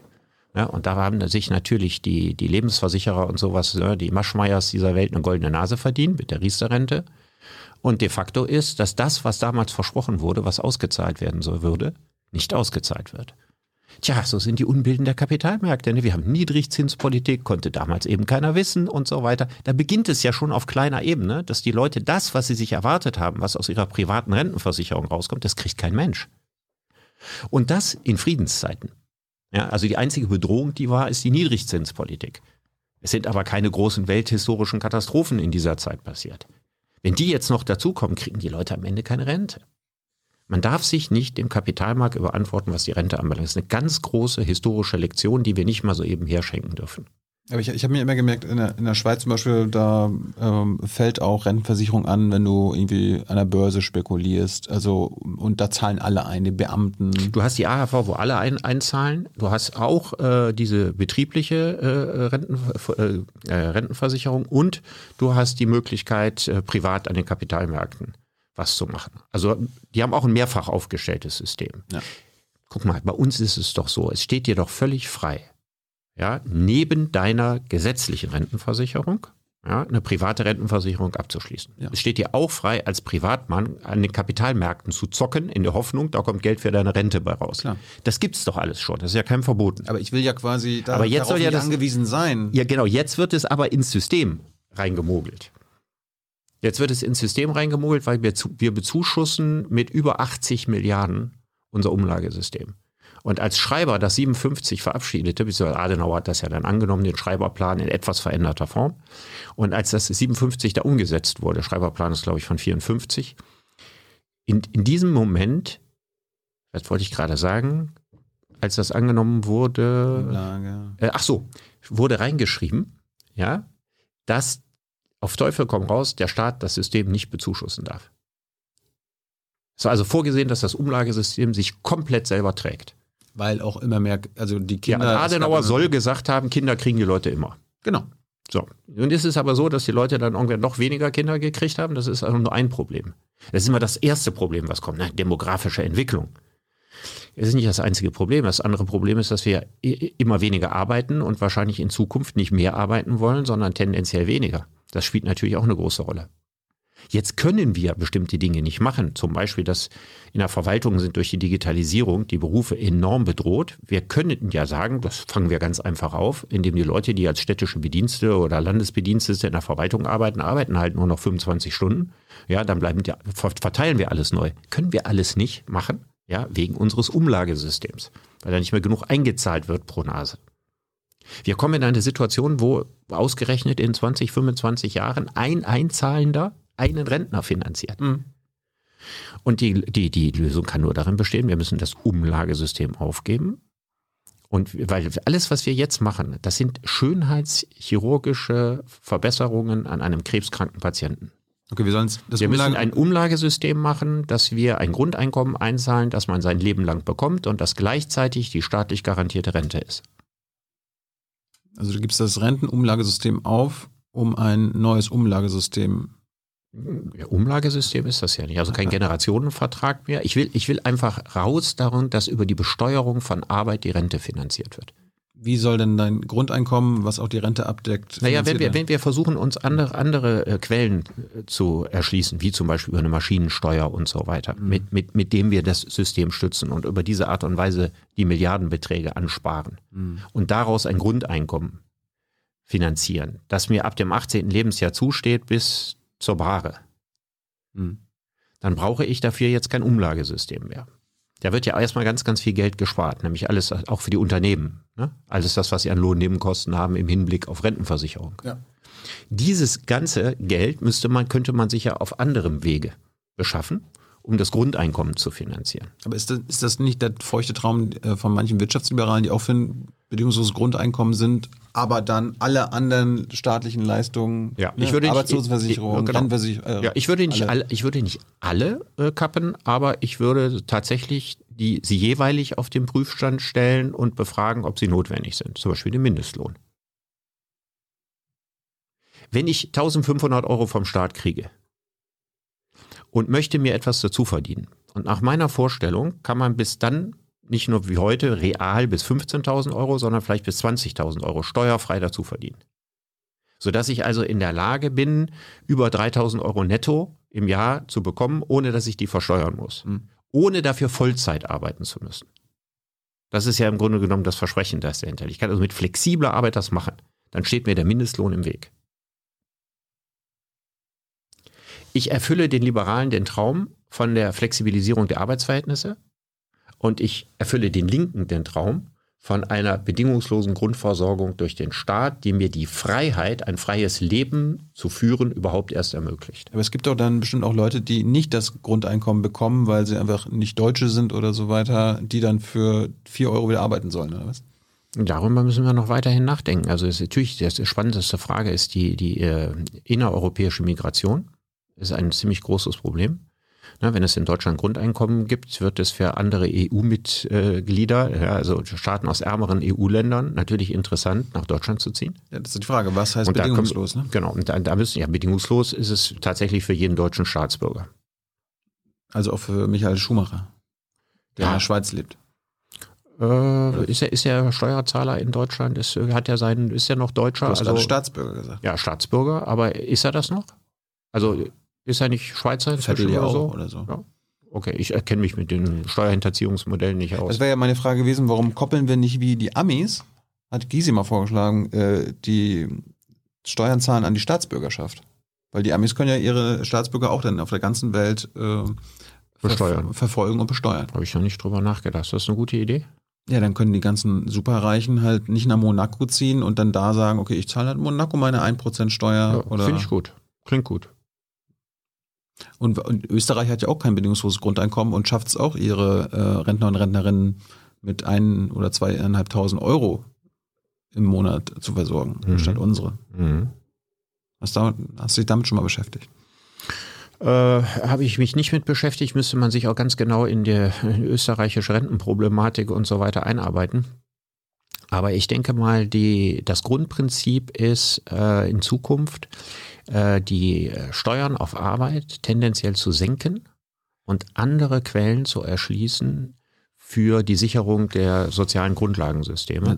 weil das andere unweigerlich kaputt geht. Und je länger wir uns damit aufhalten, das kaputte Auto zu reparieren, ja, ja. Um, umso mehr Zeit vergeht, ja, rechtzeitig äh, ein neues Auto zu bauen. Das habe ich, glaube ich, mal von unserem Wirtschaftsweisen Achim Truger gelernt. Wir sind so wirklich fast Weltmeister in der Besteuerung von Einkommen, also ja. Geld durch Arbeit und wir lassen aber völlig die Finger weg von Vermögensbesteuerung. Ne, Richtig. Ne? In jegliche Art und Weise. Also wenn, wenn, du, wenn du reich geboren wirst, ja. dann brauchst du gar keine Angst haben, dass das Vermögen angetastet wird. Es gibt ja. keine Vermögensteuer, Erbschaftssteuer ist äh, zu gering. In Österreich gibt es übrigens gar keine Erbschaftssteuer. Ja. Also. Musst dir mal Lene Engelhorn angucken, die war vor ein paar Wochen bei uns. Mhm. Die ist auch eine Millionenerbin und äh, kämpft dafür. Mhm. dass sich das ändert. Ja, also es ist natürlich das Problem bei Erbschaftssteuer ist bekannt. Ne? Also es gibt äh, eine Million legale Tricks, äh, um keine Erbschaftssteuern zu zahlen. Da müsste man gucken, welche von diesen Tricks äh, bleiben da am Ende noch übrig und was kann man gegen die anderen machen. Und Vermögenssteuer hat eben dieses ganz große Problem, dass man sich dann immer darauf einigt, dass Vermögenssteuer tatsächlich nur auf Privatvermögen gezahlt wird und nicht auf Betriebsvermögen. Kann man ja Weil man sagt, wenn man das auf Betriebsvermögen zahlt, dann müsste jetzt jemand, ein Schreiner, der sich eine, eine teure Säge oder was weiß ich was und so weiter angeschafft hat, oder jetzt können wir noch andere Beispiele machen, wo jemand sich als, als Mittelständler ja, einen Maschinenpark angelegt Ja, hat, er würde ins Vermögen gezahlt, dann würde er sozusagen sein Geschäftsmodell Ja, aber darum geht es ja dann Freibeträge, genau für diese Umstände. Das ist halt alles unter 500.000 Euro. Und ansonsten müsste halt ein sehr, sehr guter Unternehmer. Und dann müsste man hingehen und müsste äh, Leute in die Wohnung schicken, die sich die Kunst angucken, um dann deren Wert zu schätzen. Und es ist eine ziemlich komplizierte Steuer. Ja, aber wir schaffen das ja auch bei den, bei den Ärmsten der Armen, bei Hartz IV, zu kontrollieren, wie viel Vermögen die haben. Ja, aber jemand, der sein Vermögen über die halbe Welt verstreut hat, ja, der, der sieben Wohnsitze hat und hier und da und was weiß ich was, das ist aber schon, da kann man aber einen Beamten äh, äh, ein Ja. ganzes Jahr lang damit bezahlen, nur zu versuchen, Vermögensbestände äh, zu taxieren. kann ist ja nicht auch- ganz einfach in der ja, Durchführung. klar. Aber man, man kann ja auch zum Beispiel bei der Steuererklärung eine Extrazeile extra machen. Richard David Brecht, wie hoch ist Ihr Vermögen? Ich wüsste das zum Beispiel gar nicht. Dann fragst du einen Steuerberater, der das macht. Und dann, Ja, aber dann ich kannst ja, du hier, lügen. hier sind ja und- Sachwerte. Sachwerte sind ja hier mit eingerechnet. Ja, ne? Wenn Vermögen müssen ja Sachwerte. Ich meine, die meisten reichen Leute haben nicht Unmengen von Bargeld irgendwo rumliegen. Da sind wir uns ja einig. Mhm. Sondern die haben das in entweder in Aktien oder sowas, in Papieren oder sie haben es in Immobilien oder sie haben es in Sachwerten. Und die müssen ja auch alle entsprechend taxiert und besteuert werden. Das ist eine ziemlich komplexe Operation bei sehr reichen Leuten. Ja, aber dann müssen wir uns genau dafür Lösungen einfallen lassen, weil sonst ist ja das, was du auch Warum ist die Luxussteuer nicht einfacher? Ja, das ist ja für alle Da neuen ich- Luxusgüter. Ja, aber da brauche ich diese umfangreichen Kontrollen, dass ich jetzt Leute überall hinschicke, die dann das Privatleben durchschnüffeln, um rauszukriegen, was wie wo wert ist und so weiter. Es kann auch sein, dass die Leute die Steuern nicht zahlen können. Jetzt mal als einfaches Beispiel, du, du erbst von deinem, von deinem Vater eine Picasso-Sammlung. Ne? Dann hast du ein irrsinniges Vermögen und dann müsstest du um die Vermögenssteuer... Oh Gott, ein Picasso verkaufen. Oder Ja, exakt. das ist schlimm. Naja, sagen wir mal, du erbst zehn Picassos, ja, die haben zusammen einen Wert von, sagen wir mal, 50 Millionen pro Picasso und dann müsstest du in zehn Jahren sind die Picassos weg durch die Vermögensteuer, die du jeweils jedes Jahr Darüber, zahlen da musst. ist es ja Erbschaftssteuer. Wenn mein Vater stirbt um jetzt äh, zehn Picassos. Nee, es geht jetzt tatsächlich um die Vermögensteuer. Du, du besitzt diese Picassos. Du hast also jetzt diese für, für 200 Millionen Picassos. Ja, dafür braucht man nicht viele Picassos. So, und jetzt musst du jedes Jahr auf diese 200 Millionen sagen, wir 10 Prozent oder so zahlen. Die hast du nicht als Barvermögen, also musst du jedes Jahr ein Bild bezahlen, Mhm. um die Vermögensteuer bezahlen zu können. Und in zehn Jahren hast du keinen Picasso mehr. Ich hatte jetzt an die Erbschaftssteuer gedacht. Ich wollte einfach sagen, es gibt einen Unterschied oder du hast Land, das einen hohen Vermögenswert hat. Aber wenn du Pech hast, ist das Land kein Bauland. Es hat aber trotzdem insgesamt in der Taxierung ist es so und so viel Millionen wert. Jetzt musst du jedes Jahr darauf eine Vermögenssteuer zahlen, erwirtschaftest aber mit dem Land nichts. Also ein Vermögen, das du nicht hast. Da bliebe dir nichts anderes übrig, als dieses Land zu verkaufen. Ja, aber deine Logik war doch immer, wir sind äh, keine Leistungsgesellschaft, weil das meiste Vermögen vererbt wird. Das ist richtig. Und wenn du jetzt dagegen bist, dass, dass diese Vermögen, die nicht Geldwerte sind, sondern Ich- einfach äh, Land. Ich versuche dir gerade nicht zu erklären, dass ich dagegen bin. Das ist schwierig. sondern, sondern ich versuche zu erklären, man müsste sich eine Steuer ausdenken, die tatsächlich funktioniert. Eine, eine realistische Steuer, die funktioniert. Und ich glaube eben, und das wollte ich an diesem Beispiel sagen, dass eine Steuer wie eine Vermögenssteuer und eine Erbschaftssteuer aus unterschiedlichen Gründen Steuern sind, die in der Praxis sehr schwer durchzuführen sind und die dann in der Praxis manchmal auch schnell nicht mehr so gerecht sind, wie sie aussehen. Ich bin nicht gegen die Steuern. Ich bin grundsätzlich für eine höhere Erbschaftssteuer und ich bin grundsätzlich auch für eine Vermögenssteuer. Vielleicht weiß ja. Ich überlege mir nur, gibt es nicht einen Mechanismus, der wirkungsvoller ist als diese beiden Steuern? Vielleicht hab er im Live-Chat und äh, vielleicht gibt es da ja Vorschläge und Hans Ja. bringt die dann gleich mit. Hi, Tyler hier, Producer von Jung und Naiv. Ohne euch gibt's uns nicht. Jeder Euro zählt und ab 20 landet ihr als Produzenten im Abspann auf YouTube. Weiter geht's. Zurück zur Ampel. Welches Narrativ braucht die neue Regierung? Ein Narrativ? Ja. Braucht eine Regierung Narrative? Was waren denn die Narrative der letzten vier Ja, das, Regierungen? waren, das waren ja CDU so blumig, gemeinsam für Deutschland und so weiter. Aber vielleicht, ne, wir brauchen ja einen neuen Aufbruch, Umbruch. Wir müssen in eine äh, in ein klimas, klimaneutrales Land kommen. Dann würde man sagen, äh, wir versuchen ein enkeltaugliches Deutschland zu schaffen. Braucht es irgendwelche neuen Pflichten? Du hast ja dein aktuelles Buch, ist ja, äh, geht es ja auch um, Ja, es die um braucht. Pflichten. Ja, also ich habe ja Soll die Ampelkoalition neue Pflichten einführen? Oder alte abschaffen? Also ich würde mich freuen, äh, wenn zumindest äh, von meinem Doppelvorschlag äh, das erste realisiert würde und wir statt der ausgesetzten Wehrpflicht ein soziales Pflichtjahr für alle Jungs und Mädels äh, nach der Schule einführen. Das fände ich gut. Allerdings ist die Partei, die am stärksten dafür ist, nicht in der nächsten Regierung und deswegen wird das auch nicht passieren. Also die größte Resonanz hat diese Idee bei der CDU. Sollen die Rentner auch noch ein soziales Jahr machen? Hast du ja mal gefordert. Das fände ich natürlich ganz großartig, wenn man das tatsächlich machen würde. Ich habe das ja auch mal ausführlich auch, erläutert. Auch die, auch die, die in Altersarmut schon leben und Flaschen sammeln. Also, da ich das Gleiche, also ich bin ja, als ich diesen Vorschlag gemacht habe, und so habe ich den auch unterbreitet, von sehr vielen verschiedenen Veränderungen ausgegangen. Und als glühender Verfechter dieses Grundeinkommens würde es keine Altersarmut in Deutschland mehr geben, wenn wir ein Grundeinkommen von 1500 Euro für jeden einführen, was gleichzeitig identisch ist mit der Rente im Alter. Dann braucht keiner mehr Flaschen zu sammeln und dann muss ich mir die Frage Flaschensammelnder Rentner versus äh, Grundeinkommen nicht stellen. Warum soll ich denn überhaupt noch arbeiten gehen, wenn ich weiß, dass ich ähm, äh, in der Rente und im normalen Leben abgesichert bin? Ja, wenn du keine Lust hast, muss ja nicht. Und dann? Wie und dann? Dann sollen wir, mal glücklich sollen, zu werden. Sollen wir unseren geilen Staat und ich habe, ich habe überhaupt nichts dagegen, wenn du das dann dafür einsetzt, dass du dich in der Flüchtlingshilfe engagierst oder dass dich im Naturschutz engagierst und so weiter, ist doch super. ja, aber wenn das alle machen, dann geht dann geht's ja auch nicht zusammen. Wie kommst du auf die Idee, dass das alle machen? Also ich habe schon mal bei Vorträgen in die Runde gefragt, wer, wer würde aufhören, wenn er 1500 Euro vom Staat kriegen würde, ein Leben lang aufhören, berufstätig zu sein oder einer Erwerbsarbeit Das meine ich nicht. Ich meine jetzt Meldet nicht, sich nie einer. Ich meine jetzt nicht, dass alle auf dem Sofa. Ich glaube, keiner bleibt auf dem Sofa. Aber, Nö, aber- aber, wenn alle nur noch diese Ehrenämter. das wird ja gar nicht passieren. meinst du? Glaubst du das im Ernst? Ich kenne solche Leute nicht. Also die allermeisten Leute würden, also mal abgesehen von ein paar Leuten, die es heute gibt, die Hartz-IV-Empfänger sind, die sagen, ich habe auf das alles das keinen Bock mehr und so weiter. So, die gibt es. Aber die werden durch das Grundeinkommen meines Erachtens nicht vermehrt.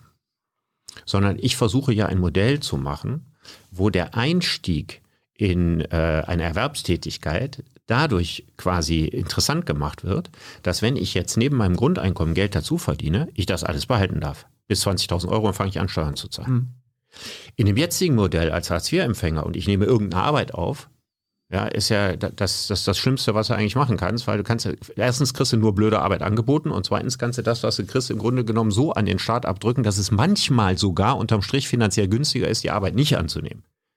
Das ist doch bei mir jetzt ein völlig anderes System. Also die Motivation, Arbeit anzunehmen, würde durch das Grundeinkommen stark gefördert. Es lohnt sich einfach viel mehr als jetzt. Im jetzigen System lohnt sich fast gar nicht. Wie ist das bei der Putzfrau, die jetzt zum Beispiel maximal Mindestlohn bekommt für ihre Arbeit, die jetzt quasi so ein, so ein bedingungsloses Grundeinkommen hätte, 1500 Euro. Warum sollte sie dann jetzt für weniger als den Mindestlohn, weil den willst du ja dann abschaffen, arbeiten gehen? Ja, ich will den Mindestlohn nicht abschaffen, aber der müsste nicht mehr bei 12 Euro liegen. der soll ja erst zu 12 Euro. Ja, aber ich, wollte, man, will, statt das zu machen, was ich will, lieber den Mindestlohn erhöhen. Und ich glaube, dass wenn man das umsetzen würde, was ich mache, die Leute, das ja viel, viel besser für die Leute wäre, als einfach ein bisschen mehr Mindestlohn zu zahlen. Bist du für einen Maximallohn? Das ist vermutlich verfassungsrechtlich nicht möglich. Kann den Leuten nicht, nicht sagen, du darfst nicht mehr als so und so viel. Das gibt ja gibt nur einen Trick für Maximallohn. Und das ist eine Steuerprogression, dass du irgendwann bei 101 Prozent Steuern oder sowas landest. Was Das mit ist die einzige Möglichkeit, das zu machen. Was mit Maximalvermögen? Das ist. Bernie äh, Sanders hat ja gesagt, Billionaires should not exist. Sagt richtig also das, das auch. widerspricht den Prinzipien der freiheitlich-liberalen Demokratie. könnte man ändern, das Prinzip. Das wäre ein so tiefer Eingriff in das Räderwerk einer freiheitlich-liberalen Demokratie, dass ich nicht wüsste, Dass es keine Milliardäre mehr geben kann? Ja, wenn du hingehen würdest und sozusagen die prinzipielle, also die grundsätzliche Verdienstmöglichkeit der Menschen oben zu deckeln, als ist verboten, das ist ja so dein Vorschlag. Ja, wir reden nicht über Verdienst, sondern Vermögen. Wie würdest du das gerechtigkeitstheoretisch begründen wollen und gleichzeitig äh, auf dem Boden des Grundgesetzes stehen bleiben? Wie willst du nicht, das ich hab- machen? Ich habe jetzt mit Bernie Sanders noch kein Interview geführt, den Ja. hätte ich dann natürlich gefragt. Hätte ich wollte jetzt- gerne gewusst. ich also mich, würde, mich würde, würde wissen, wie man das äh, Äh, also für dich können Milliardäre und sollten Milliardäre existieren. Was heißt sollten? Für mich hat der Staat, wüsste ich nicht, welche konkrete moralische oder juristische Lizenz er dafür hätte, ja, das grundsätzlich zu verbieten. Ja, wir sind ein Sozialstaat und Ungleichheit sollte ja so gut es geht äh, minimiert werden. Jetzt sind wir in einem Staat, wo mittlerweile zwei Familien so viel Vermögen besitzen wie die unteren 42 Millionen Menschen in Deutschland. Ja. Bald sind es nur, ist nur eine Familie. Ja. Es geht ja immer so weiter. Ja. Da sollte man da mal nicht nur. Das Aber das ist doch ein Unterschied, ob ich sage, das darfst du nicht haben oder ob ich sage, ich denke mir einen wirkungsvollen Mechanismus an Vermögenssteuer, Luxussteuer, was weiß ich was und so weiter aus, der dieses Auseinanderdriften und diese Zentralisierung von Kapital Klar. unterbindet. Das sind aber zwei verschiedene Dinge. Das eine, was ich jetzt zuletzt vorgeschlagen habe, ist ein freiheitlich-demokratischer Mechanismus. Hm. Das andere würde den Boden des Grundgesetzes verlassen und würde eine moralisch-diktatorische Festlegung bedeuten. Was hältst du davon, dass die neue Ampelkoalition die Grundsicherung Hartz IV ersetzen will durch ein sogenanntes Bürgergeld. Wenn ich wüsste, was es heißt, äh, könnte ich mich ja freuen, weil Bürgergeld ist ein Begriff, der aus, dem, aus der gleichen Wurzel stammt wie das bedingungslose Grundeinkommen. Hm. Ähm, das wird ja nicht so. Der, der Begriff Bürgergeld ist eigentlich allerdings auch ein bisschen vergiftet. Weil Bürgergeld ist die Bezeichnung für das Grundeinkommen, was in den USA fast mal eingeführt worden wäre. Ich meine, du weißt das ja sicher, ne? dass Richard Nixon das bedingungslose Grundeinkommen einführen würde. Da hieß es also äh, tatsächlich Bürgergeld. Mhm. Und ich würde den Begriff deswegen nicht wählen, weil dieses Bürgergeld meint was anderes. Das meinte, äh, wir schaffen eine existenzielle Absicherung gegen größte Armut auf der einen Seite, um auf der anderen Seite die zum damaligen Zeitpunkt grassierende, anwachsende Arbeitslosigkeit ja, äh, moralisch zu legitimieren. Also als Milton Friedman, ja, äh, Chicago Boy, äh, äh, konservativ-liberaler Ökonom, als er das vorgeschlagen hat, Anfang der 60er Jahre, und gesagt hat, wir müssen ein Guaranteed Income machen, was dann nachher Bürgergeld hieß, hatte er den Gedanken zu sagen, wir müssen überhaupt mal eine Sozialversicherung in den USA einführen, das ist ein guter Gedanke. Und B allerdings diesen Gedanken, das entlastet die Unternehmen dafür, schlechtes Gewissen haben zu müssen, wenn sie die Leute rausschmeißen, weil am Ende werden sie ja irgendwo aufgefangen. Mhm. Und aus dieser Tradition stammt ursprünglich der Begriff Bürgergeld, den ich deswegen auch nicht verwenden würde. Ich nehme an, die meinen, was übrigens erstmal ein, ein kleiner Schritt in die richtige Richtung wäre. Ich nehme an, Sie meinen, dass ein Hartz-IV-Empfänger nicht mehr genötigt werden soll, Arbeit anzunehmen und dass er nicht mehr eingeschränkt darin ist, seinen Wohnort zu verlassen, weil jederzeit das Arbeitsamt Zugriff auf ihn haben muss. Du meinst, die FDP macht damit? Och, ich wüsste nicht, warum sie nicht damit mitmachen okay. sollte. Ich glaube, dass das gemeint ist. Hoffst du das oder das ist dann ein ich, ich wüsste nicht, was es sonst sein soll. Das wäre dann noch weit entfernt vom Grundeinkommen, aber es wäre gedanklich der erste richtige Schritt in diese Richtung. Ja. Nämlich, dass ich nicht wie jetzt ist es ja so, wenn ich nicht arbeite, dann bin ich negativ, nicht arbeitender. Arbeiten ist normal, ja, nicht arbeiten als leistungs- und erwerbsfähiger, ja, muss entschuldigt werden.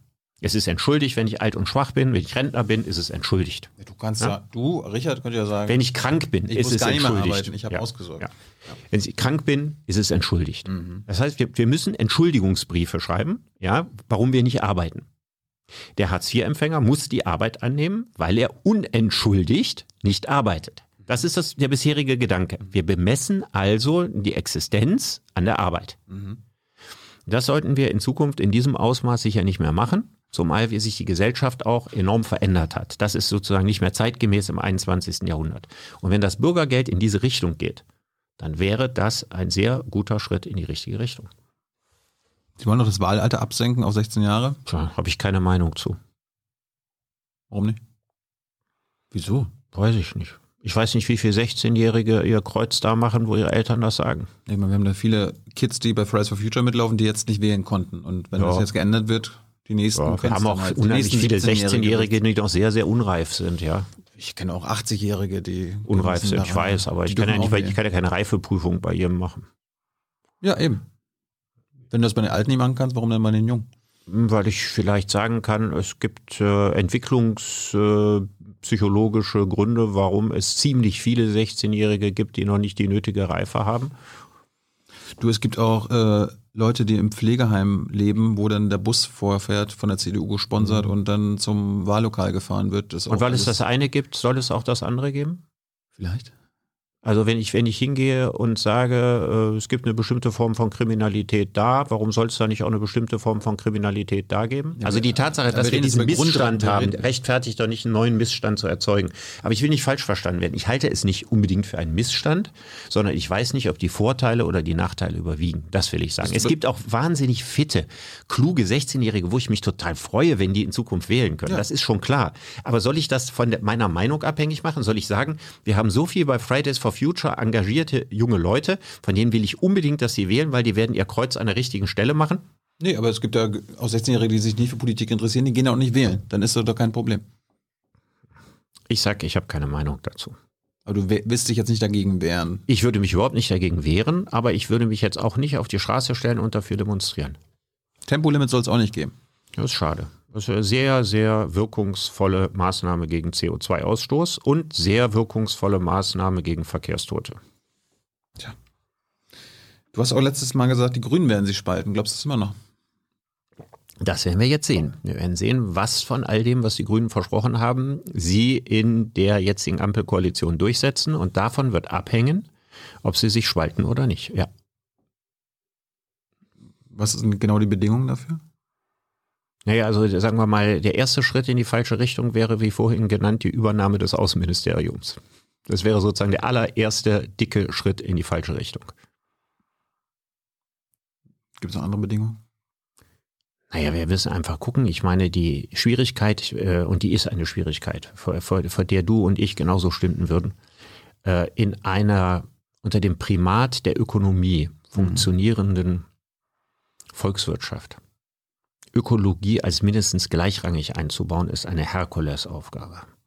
Und die Frage, ob schnell genug, und der Wecker tickt ja unerbittlich, ob wir das schnell genug schaffen oder nicht. Und äh, es ist, das ist die Aufgabe, zu der die Grünen jetzt verdammt sind, ja, da das Tempo zu forcieren. Und äh, die Gründung einer, einer äh, ökologischeren Partei hängt davon ab, ob sie das schaffen oder nicht. Du hast ja gesagt, Habeck soll so ein Transformationsminister werden. Siehst du denn in der neuen Regierung, dass es eine Transformation der Arbeits- und Sinngesellschaft geben kann, von der du immer redest?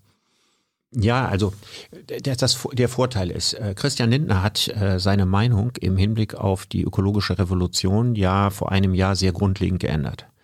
Und zwar dadurch, als John Kerry hier war. Der hat nämlich erzählt, äh, das ist der größte Arbeitsmarkt der Zukunft und es ist vor allen Dingen äh, die, die größte ökonomische Herausforderung. Das heißt also, wer bei den entsprechenden Techniken zum Klimaschutz und so weiter global die Nase vorn hat, ja, und die Amerikaner investieren ja jetzt ganz, ganz groß in den Klimaschutz, weil sie eben sehen, dass es ein irrsinniges Geschäftsmodell auch eben ist. ne? Volkswirtschaftlich unglaublich toll. Und das ist, und, und seit er das sozusagen wirklich inhaliert hat, und nicht immer nur gesagt hat, ja, aber keine Ökologie auf Kosten der Ökonomie und die deutsche Wirtschaft darf da keinen Schaden haben und mal in der globalen Konkurrenz, sondern dass er das jetzt als Aufgabenfeld sieht, um neue Märkte zu erschließen. Könnte ich mir tatsächlich vorstellen, dass die Zusammenarbeit zwischen Lindner und Habeck gut funktioniert. In deinem letzten Buch ging es auch um Pflichten. Da hast, da hast du unter anderem geschrieben, unser Leben ist im Wesentlichen von ökonomischer Entwicklung begründet. Habe ich das so beschrieben? So, ja, so holprig? von ökonomischer Entwicklung. begründet habe ich bestimmt nicht am Ende. Geprägt. Geprägt. Mhm. Aber gleichzeitig ging es in deinem Buch ja am allerunwesentlichsten um die Ökonomie. Nein, es ging, es ging um die Konditionierung in dem Zusammenhang. Also das ist ein, ein Zitat aus dem vorletzten Kapitel. Mhm. Und es, es geht darum, dass in einer Gesellschaft, in der die Leute mit einem Milliardenaufwand von Werbung dazu konditioniert werden, sich Vorteile vor anderen zu verschaffen, dass das auf Kosten des Gemeinsinns gehen muss. Mhm. Und dass das natürlich ein riesiges Problem ist. Und ich, äh, und mein, mein, mein krassestes Beispiel dafür ist eben die Flexibilisierung von Preisen, dass jemand, der also drei Wochen vorher weiß, dass er mit der Bahn fährt und clever genug ist, mit seinem Smartphone umzugehen, ein günstiges Ticket schießt und die Oma am Automaten ja für den anderen mitbezahlt. Das ist sozusagen die totale Entsolidarisierung in der Gesellschaft, die man dem Einzelnen nicht vorwerfen kann, weil wer will schon der Dumme sein? Ja, Menschen sind lieber die Bösen als die Dummen, ja, und man denkt sich, ich bin doch clever, ja, ich will das doch nicht machen. Da frage ich mich, wie kann ein Staatsunternehmen wie die Deutsche Bahn ja so etwas auch noch fördern, indem man flexible Preispolitik macht? Hat man früher nicht gemacht, muss man auch nicht machen. Das war ein Beispiel, um zu zeigen, dass wir genötigt sind, in einer solchen Ökonomie zu Kapitalisten unserer selbst zu werden. Und wenn jeder das wird, dann ist das im Hinblick auf Gemeinwohl und Gemeinsinn keine positive Entwicklung. Mhm. Und meine Überlegung war eben dazu, dass wir verstärkt darüber nachdenken können, wie können wir diesen radikalen Marktkapitalismus, diesen entfesselten, den es ja früher auch nicht gab, wie kann man dem irgendwo Einhalt gebieten und wie kann man diese Mechanismen möglicherweise auch wieder ein Stück zurückdrehen? Apropos Kapitalisten unserer selbst, wie bewertest du das Phänomen der Influencer und Influencerinnen? Du fragst mich aber wirklich nach allem. Ja. Fällt mir gerade ein. Ja. Ja, für, die, für diejenigen, die es du bist tun. ja eigentlich auch einer, nur ohne Instagram-Account. Ja, ich mache keine Werbung für Produkte. Ich verkaufe kein Shampoo oder keine Cremes oder sowas. Ne? Oder keine Handtaschen. Ja. Aber was du bist auch einer ohne Handtaschen ich, ich, ich und Cremes mach, zu verkaufen. Ich mache auch keine Werbung. Ja. Was hältst du von denen, die das machen? Tja, was soll ich dazu sagen? Ich äh, glaube wiederum dasselbe, was ich vorhin gesagt habe. Es gibt die Frage, was ich empfinde, ist eine andere Frage als die Frage, ob es die Aufgabe des Staates ist, solche Geschäftsmodelle zu verbieten. Ist es gut für die Gesellschaft, dass es InfluencerInnen gibt?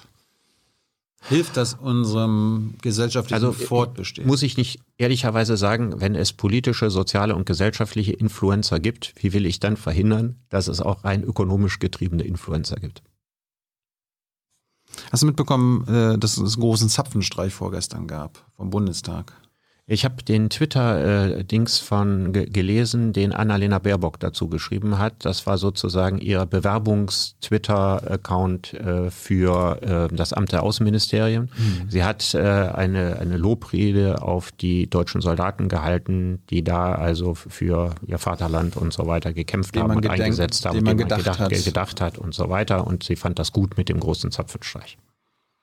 Ich, hast du meine Antwort darauf gelesen? Ich habe ja geantwortet. Ah, nee, das habe ich nicht gelesen. Sie, die gedenken ja nur den deutschen Soldaten, die im ja. Einsatz waren, ja. aber nicht den Opfern unserer Soldaten, also ja. unseres Krieges. Zum Beispiel, zum Beispiel äh, diejenigen, die durch diesen äh, Einsatz von Oberst Klein, die Zivilisten, ne, die zum damals Beispiel. an diesem Tanklastzug waren und die da in die Luft gejagt worden sind. Mhm. Erstens das. Und äh, zweitens, dieser Krieg war von Anfang an falsch und ich habe immer und immer wieder und von Anfang an und so weiter gesagt, wie falsch der ist und wie aussichtslos und so weiter der das ist. Das sagt keiner aktuell in der Politik. Nee. Außer die Linken. Und das sagt eben jemand, der in Zukunft Außenminister werden will und eigentlich einer ursprünglich pazifistischen Partei angehört, sagt das eben auch nicht. Mhm. Muss man eins unterscheiden. Der einzelne Soldat, der da gekämpft hat und der da gestorben ist, dem zu gedenken, ist ja richtig. Ja? Und äh, der hat sein Leben für diesen Einsatz gegeben der Begriff Mission geht mir nicht über, über die Lippen, weil der klingt mir zu christlich. Aber er hat sein Leben für diesen Einsatz gegeben, ja. Der hat seine trauernden Angehörigen zurückgelassen und so weiter. Ja. Und dass, dass der mit gewissen Ehren bestattet wird, halte ich für richtig. Muss ich aber über das Gedenken dieser menschlichen Schicksale, ja, indirekt die Klammer, ja, eines alles in allem gerechtfertigten, legitimen, äh, verständlichen Krieges machen. Das gehört für mich nicht zusammen. Ich würde die Tragik der Soldaten betonen, die in einem Krieg gefallen sind, der falsch war. Und äh, an die Opfer unseres Krieges denken. Und natürlich an die Opfer denken, das ist ja völlig klar. Ist auch auffällig, dass sich keiner traut, also jetzt von den von der neuen Regierung, auch der alten, äh, eine Niederlage einzugestehen. Weil das war ja, im Ende war ja 20 Jahre Krieg und wir haben den verloren, weil die, die wir da weggeputscht haben, sind jetzt wieder an der Macht. Wie soll ich von Heiko Maas äh, erwarten, was Armin Laschet auch nicht kann? Also offensichtlich haben wir große Probleme im Augenblick mit Menschen, die Niederlagen eingestehen. Ja, in dem Moment, wo wir die Niederlage eingestehen in Afghanistan, es wird wahrscheinlich ähnlich kommen wie beim Vietnamkrieg. Beim Vietnamkrieg war das so, dass am Anfang die Niederlage auch nicht richtig eingestanden wurde. Und es hat drei, zwei Generationen gebraucht, um das heute so fatalistisch, den heute wirklich vernichtend kritischen Blick über das, was die Amerikaner in Vietnam angerichtet haben, überhaupt freizusetzen. Mhm. Und es wird wahrscheinlich auch Jahrzehnte dauern, bis wir offen und ehrlich über Afghanistan sprechen. Das heißt, wenn irgendwie Luisa Neubauer 2045 Bundeskanzlerin ist, dann haben, können wir sagen, dass es ein verlorener Krieg war. Dann wird sie das wahrscheinlich sagen. Und das hatte den großen Vorteil, dass die Verantwortlichen für diesen Krieg auf der deutschen Seite dann A, nicht mehr ein Amt in Würden sind und B, wahrscheinlich zum großen Teil nicht mehr leben und mhm. umso leichter wird es dann sein. Zum Schluss nochmal äh, dein Podcast-Projekt. Stimmt das, dass du Christian Linnemann als äh, zukunftsweisende Politiker der CDU Carsten ansiehst. Linnemann. Carsten Linnemann. Ja, ich glaube, dass er eine starke Rolle in der CDU spielen wird. Der Sebastian Kurz nacheifern möchte. Wer sagt das? Carsten, der Linnemann. Was Habe ich, hab ich, hab ich nochmal nachgeguckt. Sebastian Kurz ist ein Vor Vorbild für die CDU. Also, ja, der, Das ist derselbe, der jetzt wegen Korruption zum zweiten Mal zurück. ich weiß, aber ich nehme an, das hat er nicht gemeint. Ich meine, dass Carsten Linnemann was anderes gemeint hat, ein Vorbild dafür, wie man eine, eine äh, in seinem Fall die ÖVP in Österreich äh, über so lange Zeit erfolgreich an der Macht hält. Also äh, Sebastian Kurz wird mit Österreich Korruption. Sebastian Kurz wird Österreich länger regieren als Fidel Castro Kuba. Und das ist ihm im Augenblick auch völlig egal, dass er zum zweiten Mal in der zweiten Reihe steht. In Kürze steht er wieder in der ersten Reihe.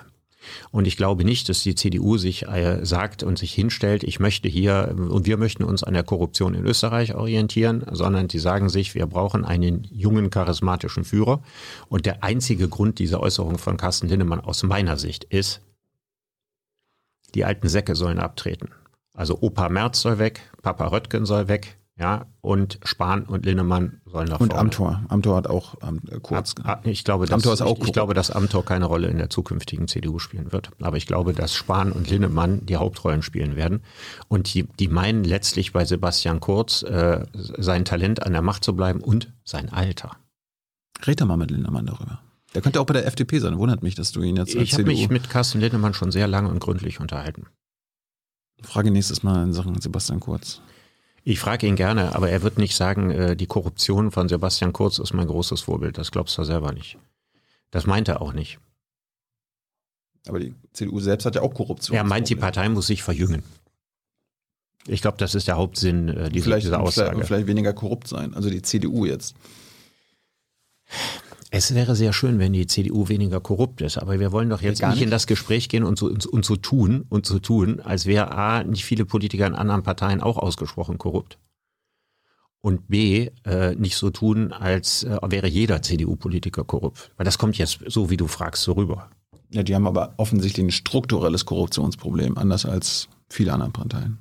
Also wenn ich mir mal angucke, wie diese ganzen Stänze der Sozialdemokratie, ja, und auch Joschka Fischer und so weiter, ja, äh, Lobbypolitik gemacht haben und nachher mit Posten dafür belohnt worden sind.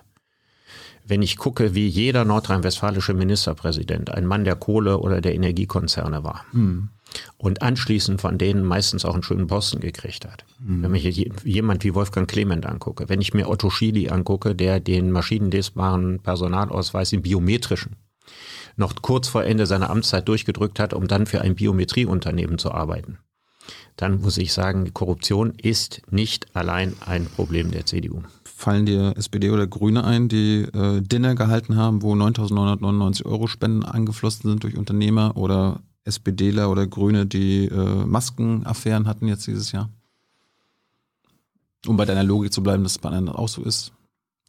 Naja, erstmal kann man ja nur bei sagen, der CDU und CSU passiert. Ja, wie viele Abgeordnete haben die kleinen Parteien gehabt? Wie viele Abgeordnete haben die Grünen im Bundestag? Wie viele Abgeordnete hatte die CDU im Bundestag? Und dann gucken wir mal prozentual und quotenmäßig und so weiter. Das war mit Abstand die größte Fraktion. Aber und in da der SPD kann man es vergleichen.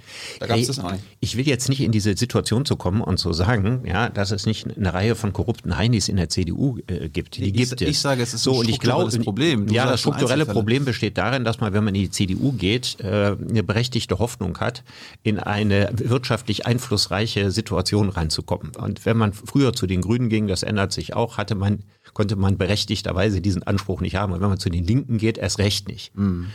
Also gibt es in der Tat einen gewissen Prozentsatz von Leuten, die in der CDU sind und die deswegen im Bundestag sind. Den gibt es. Aber deswegen hinzugehen und die Partei damit gleichzusetzen, das ist nicht fair. Ich habe gesagt, die haben ein strukturelles Problem, anders als die anderen Parteien. Ich lasse das jetzt mal als eine Aussage im Raum stehen. Zum Schluss, wir kommen gleich zu euren Fragen von Hans. Äh, neuen Podcast hast du mit Markus Lanz. Hast du dich nicht durchgesetzt, dass der Precht und Lanz heißt? Jetzt heißt der ja Lanz und Precht. Das war mir sowas von egal. Also hat, wer hat's, wer hat's vorgeschlagen? Äh, weiß ich gar nicht. Ich habe das einfach so für gut befunden. Ähm, man könnte ja auch sagen, normalerweise macht man das alphabetisch, oder? Stimmt. Warum wird das von OMR und dem ZDF produziert? Was ist daran die Frage? Wundert dich OMR oder wundert dich das ZDF? OMR. Das ist vielleicht was mit Vermarktung zu tun? Das kann das ZDF nicht? Das weiß ich nicht. Ich stecke da nicht drin. Wer hat wen angesprochen? Äh, ich habe mit Markus Lanz vorher schon viele Gespräche darüber gehabt, dass wir vielleicht mal was Schönes zusammen machen. Und dann kam die Idee mit dem Podcast. Was wollt ihr? Ähm, vielleicht in dieser unaufgeräumten Zeit, in der wir sind, äh, mit unseren Gedanken ein klein wenig für den einen oder anderen dazu beitragen, die ein oder andere Sache neu zu denken, neu zu sehen. Hast du gesagt, ihr wollt Mehrwert generieren. Mhm. Für euch. Nicht in erster Linie für uns, sondern äh, dann würde, könnte man ja sozusagen jede unternehmerische Tätigkeit, deine eingeschlossen, grundsätzlich immer damit verrechnen, dass man für sich einen Mehrwert davon gewinnt. Ja, bei eurem Trailer habt ihr gesagt, ihr wollt Mehrwert generieren. Ja. Ich habe hab noch nicht verstanden, für wen. Naja, also derjenige, der sich das freiwillig anhört, der hört sich das wahrscheinlich deswegen an, weil es in irgendeiner Form für ihn einen Mehrwert generiert, Ja, habt- du, hast ja, du hast ja erzählt, ihr habt eh immer schon Gespräche geführt, so am Telefon Ja. oder äh, Sendungsvorbereitung Ja. und dann kann man das einfach als Podcast jetzt. Ja, ja, wie man sieht, gibt es ja offensichtlich viele Menschen, die sich dafür interessieren. Ja, Du hast auch gesagt, ihr seid in vielen Punkten unterschiedlicher Meinung. Ja, Ich habe jetzt die, äh, mir alle Folgen mal angehört. ja. Ich habe keine Beispiele gefunden. Kann kannst du mir mal Beispiele nennen? Du hast das Gefühl, wir haben grundsätzlich zu allen Dingen die gleiche Meinung? Nein, aber so einen echten Dissens habe ich nicht rausgehört. Ja, vielleicht haben wir noch nicht die Themen angesprochen, wo der Dissens größer wird. Ja, aber wenn ihr, wenn ihr damit werbt, dass ihr unterschiedlicher Meinung seid und jetzt sieben Folgen gemacht habt und ich noch keine Folge gehört habe, wo ihr wirklich unterschiedlicher Meinung seid. Ja. Ist das für dich ein Beweis dafür, dass wir das nicht sind? Vielleicht? Ich würde sagen, es gibt eine ganze Reihe von Fragen. Also wenn wir anfangen, uns äh, über das bedingungslose Grundeinkommen zu unterhalten, da ist Markus Lanz völlig dagegen. Genau. Warum, warum, warum gab es das jetzt noch nicht am Anfang? Weil ich im Augenblick an einem Buch schreibe, in dem das eine große Rolle spielt und ich erstmal mein Buch fertig schreibe zu dem Thema. Du hast auch gesagt, äh, es ist eine Selbstvergewisserung im Dialog. Ist also auch für euch selbst. Ist es ja auch. Also ist es ja grundsätzlich immer so, äh, dass man in dem Moment, was wir hier gerade auch machen, in dem Moment, wo man äh, fra mit Fragen konfrontiert ist, die man sich in genau der Form noch nicht gestellt hat, anfangen muss, sich selbst zu formulieren. Und äh, manchmal entsteht die eigene Meinung in ihrer Klarheit ja erst in dem Moment, wo man sie ausspricht. Und dann sagst du Selbstvergewisserung im Dialog mit maximalem Erkenntnisgewinn. Ich das ist der Anspruch, den man immer hat. Ich hab auch irgendwo mal versucht, in den sieben Folgen zu hören, wo der Erkenntnisgewinn liegen soll. Wo war? Gib mir mal ein paar Beispiele. Ja, Den Erkenntnisgewinn beurteilen nicht diejenigen, die es produzieren, sondern diejenigen, die es hören. Aber du hast es halt auf, auf euch selbst bezogen. Selbstvergewisserung im Dialog mit maximalem Erkenntnisgewinn. Da hast du doch an euch selbst gemeint, oder nicht? Äh, ich habe in dem Moment äh, maximaler Erkenntnisgewinn, habe ich an diejenigen gedacht, die das hören. Warum begrüßt ihr die, die das hören sollen, eigentlich nicht? Macht man das so? Ich höre keine Podcasts sonst. Ich weiß nicht, wie es was üblich ist. Ja. Das ist ein Podcast so an sich. Machst du das? Machst Ja, du denn ich- das hier? Aber ich habe doch vorhin gerade gesagt, Ja, aber so eine neue Folge. Schön, dass ihr dabei seid. Ich gehöre einer älteren Generation an. Ich werde jetzt 57. Ich muss nicht genau wissen, wie die Spielregeln eines Podcasts funktionieren, um einen zu machen. Warum gibt es keine Community-Einbindung? Sollen wir das auch noch alles machen? Also ich meine, das ist. Ja, das ist aber das ist richtig ein Oldschool-Format. Ihr sendet und wir empfangen. Was das ist das? Gibt es nicht eine Legitimität für Oldschool-Formate? Aber Muss das- alles das als sozusagen Podcast immer sein? New School sein? Ja, also heutzutage schon. Es ist, Findest also es ist keine moderne Sendung. Haben wir hier gerade sagen. einen Generationenkonflikt? Kann ich nicht als 57er einen Podcast, als 57-Jähriger einen Podcast so machen, wie ich denke, dass er für mich altersgemäß ist? Doch.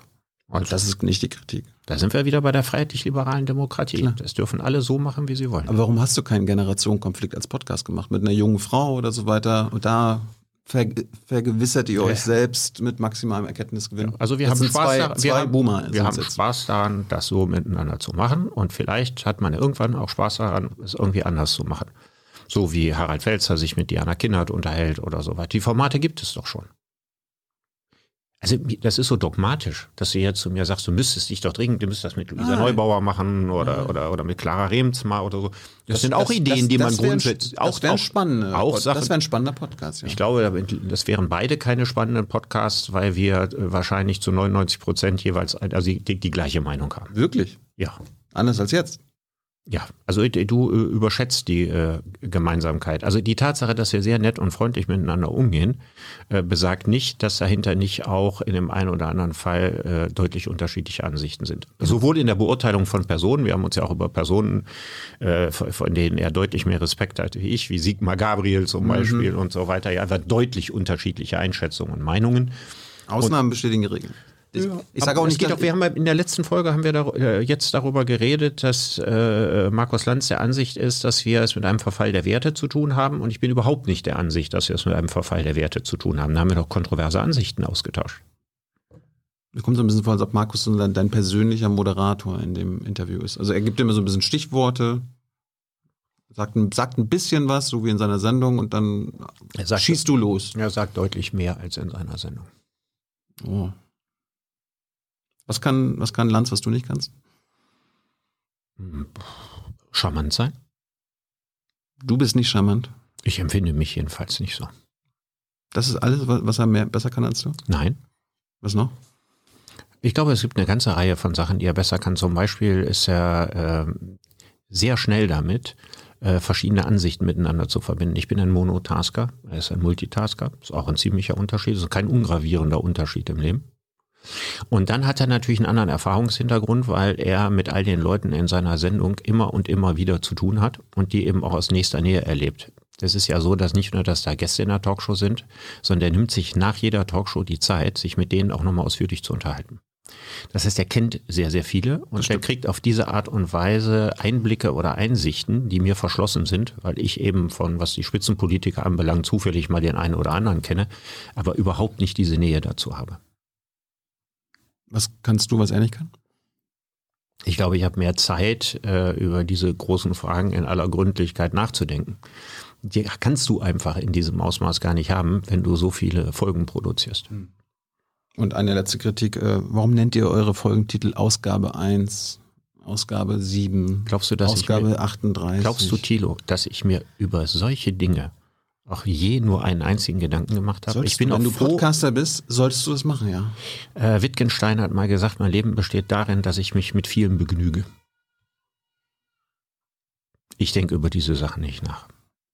Gut. Und ich finde aber jetzt auch nicht den Eindruck, dass das irgendwie ein Riesenfehler war, das so zu tun. Ich wollte nur ein paar kritische Sachen anmerken, die mir aufgefallen sind. Okay. Du musst schon mal ein bisschen gekitzelt werden. Ja, hast du jetzt nach allen Regeln der Kunst getan. Jetzt kommt Hans und macht das, was ihr nicht macht. Ja. Die Community-Einbindung. Bin ich ja mal gespannt. Jetzt bist du gespannt. Jetzt sehe ich, was mir sonst entgeht. Ja. Hans. Tja.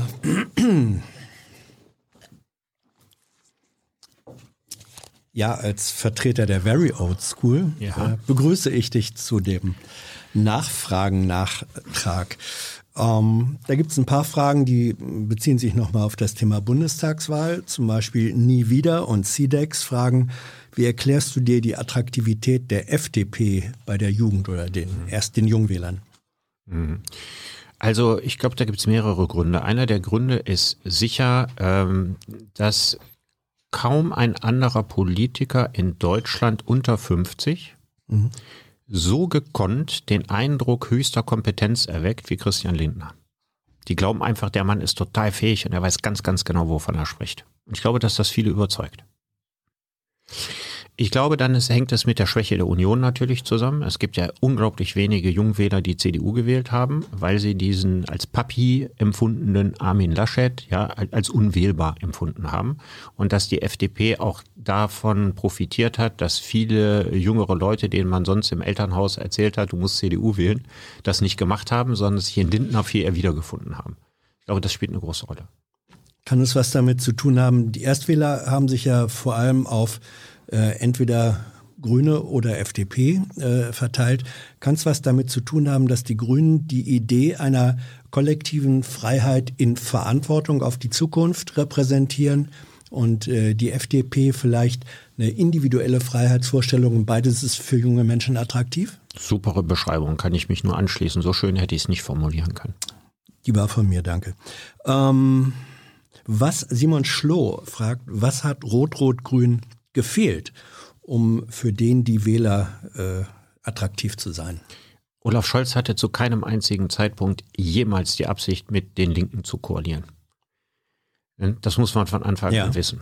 Und deswegen wussten die Wähler auch, äh, dass es Rot-Rot-Grün nicht geben würde. Mhm. Rot-Rot-Grün hat in diesem Wahlkampf nur als Schreckgespenst in der Rhetorik der FDP und der Liberalen eine Berechtigung gehabt, aber es war nie eine beabsichtigte Regierungskoalition. Aber wenn die Wähler es gewollt hätten? Die Linkspartei ist unter der Dominanz der Themen, die in letzter Zeit äh, maßgeblich waren, verloren gegangen. Mhm. Wir haben in den, in, im letzten Jahr eigentlich über soziale Probleme nicht gesprochen. Und wenn wir über die gesprochen haben, dann immer im Zusammenhang mit Corona.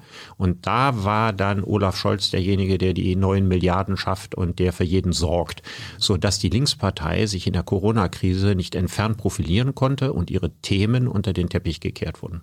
Scholz, da meint äh, Monja Ben Massoud zu deinem Argument, er sei nicht eitel.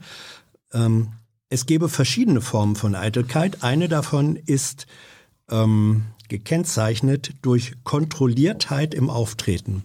Das ist die Scholzsche Eitelkeit. Richtige Beschreibung?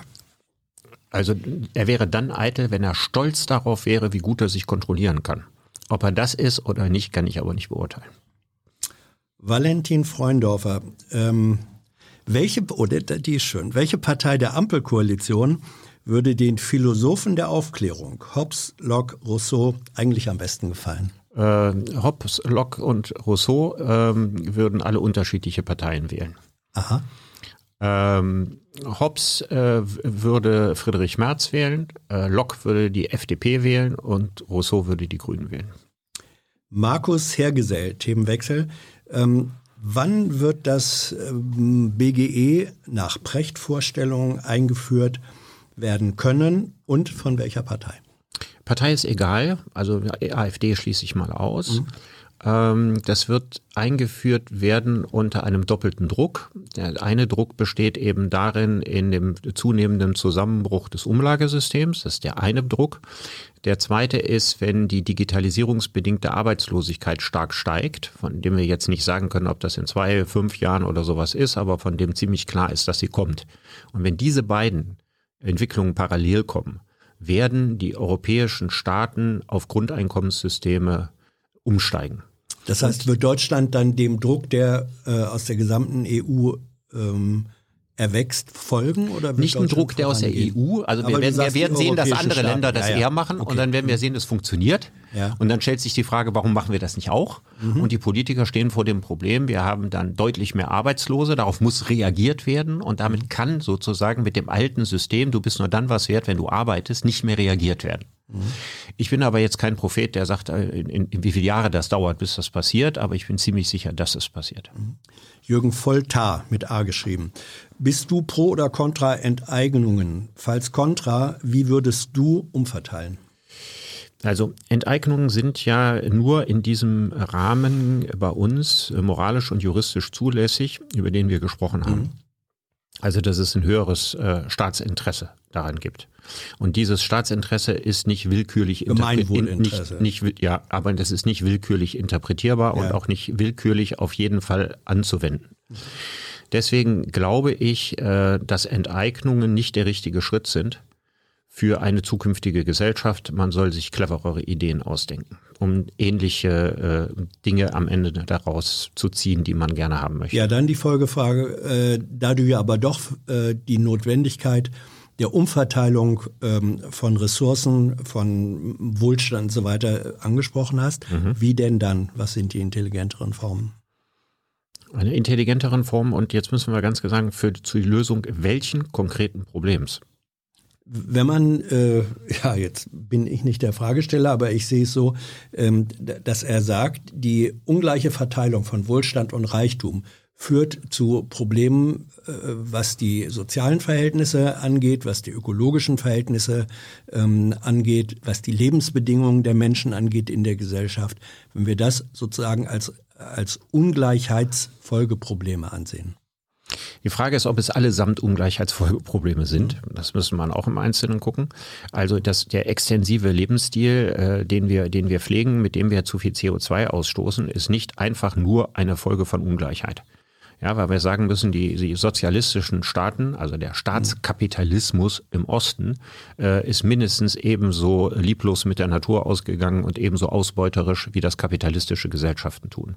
Wir können also nicht äh, aus, aus jeder existenziellen Frage der Zukunft automatisch eine Vermögensfrage machen oder Vermögensverteilungsfrage. Deswegen müssen wir uns diese einzelnen Fragen jemals angucken und müssen bei jeder einzelnen Frage gucken, was wären die richtigen Instrumente dafür. Ich hab, wir haben ja vorhin mit Tito über ganz ja. viele verschiedene Instrumente als Antwort auf viele verschiedene Fragen gesprochen. Ähm, EM, wie groß siehst du die Gefahr, dass aus den Folgen der Klimakatastrophe faschistische Regimes entstehen? Ja, ich halte sie für denkbar. Ähm, und zwar halte ich sie dann für denkbar, wenn wir jetzt nicht mit der entsprechenden Konsequenz die Dinge angehen, ja, die auch von jedem auch jeder weiß, worüber wir hier eigentlich reden. Also eine deutlich höhere CO2-Bepreisung, äh, ähm, die, die, die, äh, die Abschaffung des äh, Luftverkehrs von unter 500 Kilometern, äh, der Schluss mit der Anpflanzung von Fichtenplantagen, äh, die äh, vergast werden anschließend, um sie zu immunisieren. Ich habe von Peter Wohlleben gelernt, dass dadurch mehr CO2 freigesetzt wird für das Konservieren von Holz, mhm. als der gesamte innerdeutsche Luftverkehr produziert. Also wir müssen auch ganz, ganz viele Dinge denken. Diese ganzen Geschichten, die müssen, die müssen ja alle geschehen. Wenn die nicht geschehen, wenn sie zu langsam geschehen, dann werden wir konfrontiert werden mit bei 2 Grad oder 2,5 Grad Erderwärmung mit gigantischen Konsequenzen. Also wir haben ja nicht auf der einen Seite die, das Verdorren, ja, mhm. südlich der Sahara und wir haben auf der anderen Seite den ansteigender Meeresspiegel. Das betrifft äh, die Sicherheit von Millionenstädten wie Lagos und so weiter. So. Und wenn das alles in diesem Ausmaß eintrifft, dann wird, werden Regierungen in Europa Krisenregierungen werden. Mhm. Krisenregierung, die mit eiserner diktatorischer Hand versuchen zu retten, was zu retten ist. Und das ist dann Und in solchen Situationen können, in solchen Situationen könnten, könnten, müssten sozusagen oh. totalitär durchgreifende, brutale, im Zweifelsfall faschistische Regierungen stehen. Ähm, im Grunde Anschlussfrage von Richard Hansen lässt sich vor dem Hintergrund des Klimawandels der Gedanke des Fortschritts der Geschichte eigentlich noch aufrechterhalten.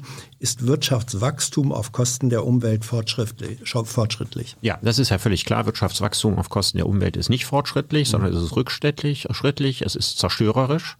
Und die Kunst muss jetzt äh, darin bestehen, in vielen kleinen Schritten, aber sehr schnell aus diesem äh, exhausiven äh, Verhältnis äh, zur Natur herauszukommen.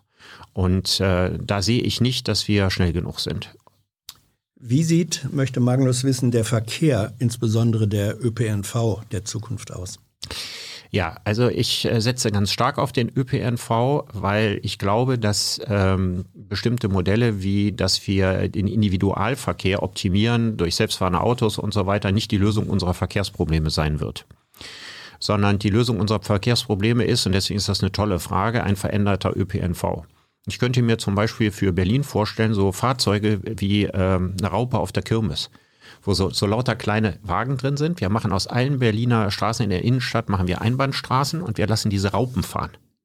Und die halten alle 70, 80 Meter, wo man dann aussteigen kann und dann in eine andere, andere Raupenfahrzeuge quasi rübergehen kann.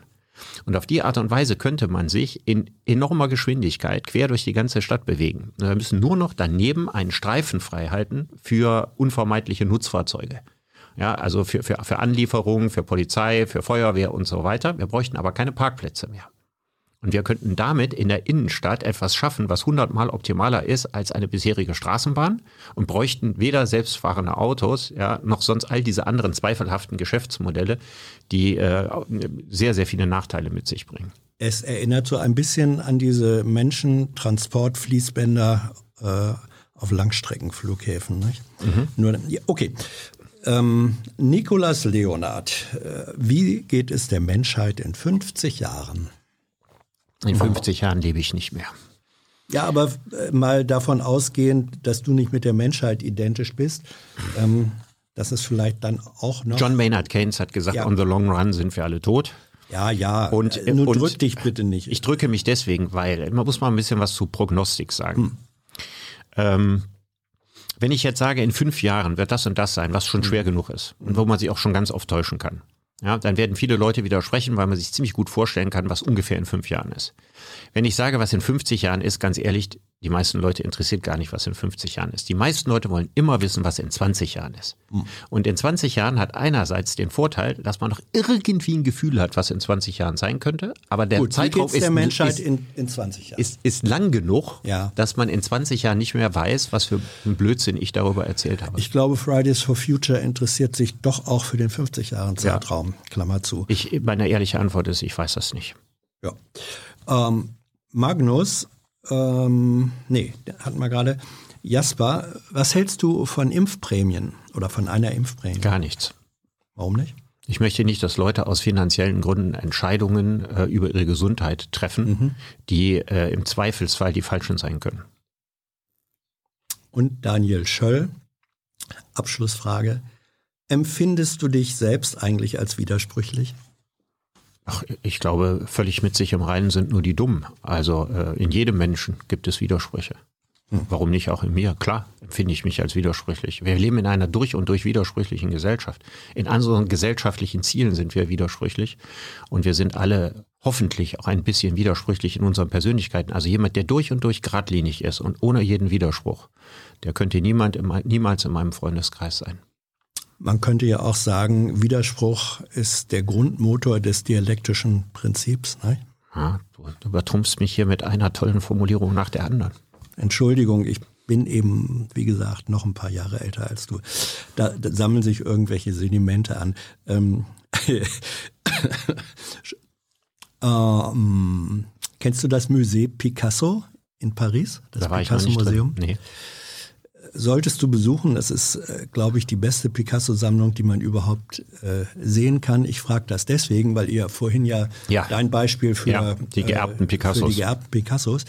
Dieses Museum gibt es nur deswegen, weil Picassos Erben ihre Erbschaftsschulden gegenüber, ja, oder ihre, im Grunde ihre Erbschaftssteuerschulden gegenüber dem Staat dadurch bezahlt haben, dass sie einen Teil des Erbes, eben Werke von Picasso, für dieses Museum zur Verfügung ah, gestellt okay. haben. okay, ich verstehe, was du mir sagen willst. Also mhm. du meinst den Effekt, den ich als Problem dargestellt habe. Du erbst zehn Picassos, dass der unter Gemeinwohlgesichtspunkten doch das Beste ist, was einer Gesellschaft passieren kann, wenn ich genötigt bin, jedes Jahr einen zu verkaufen.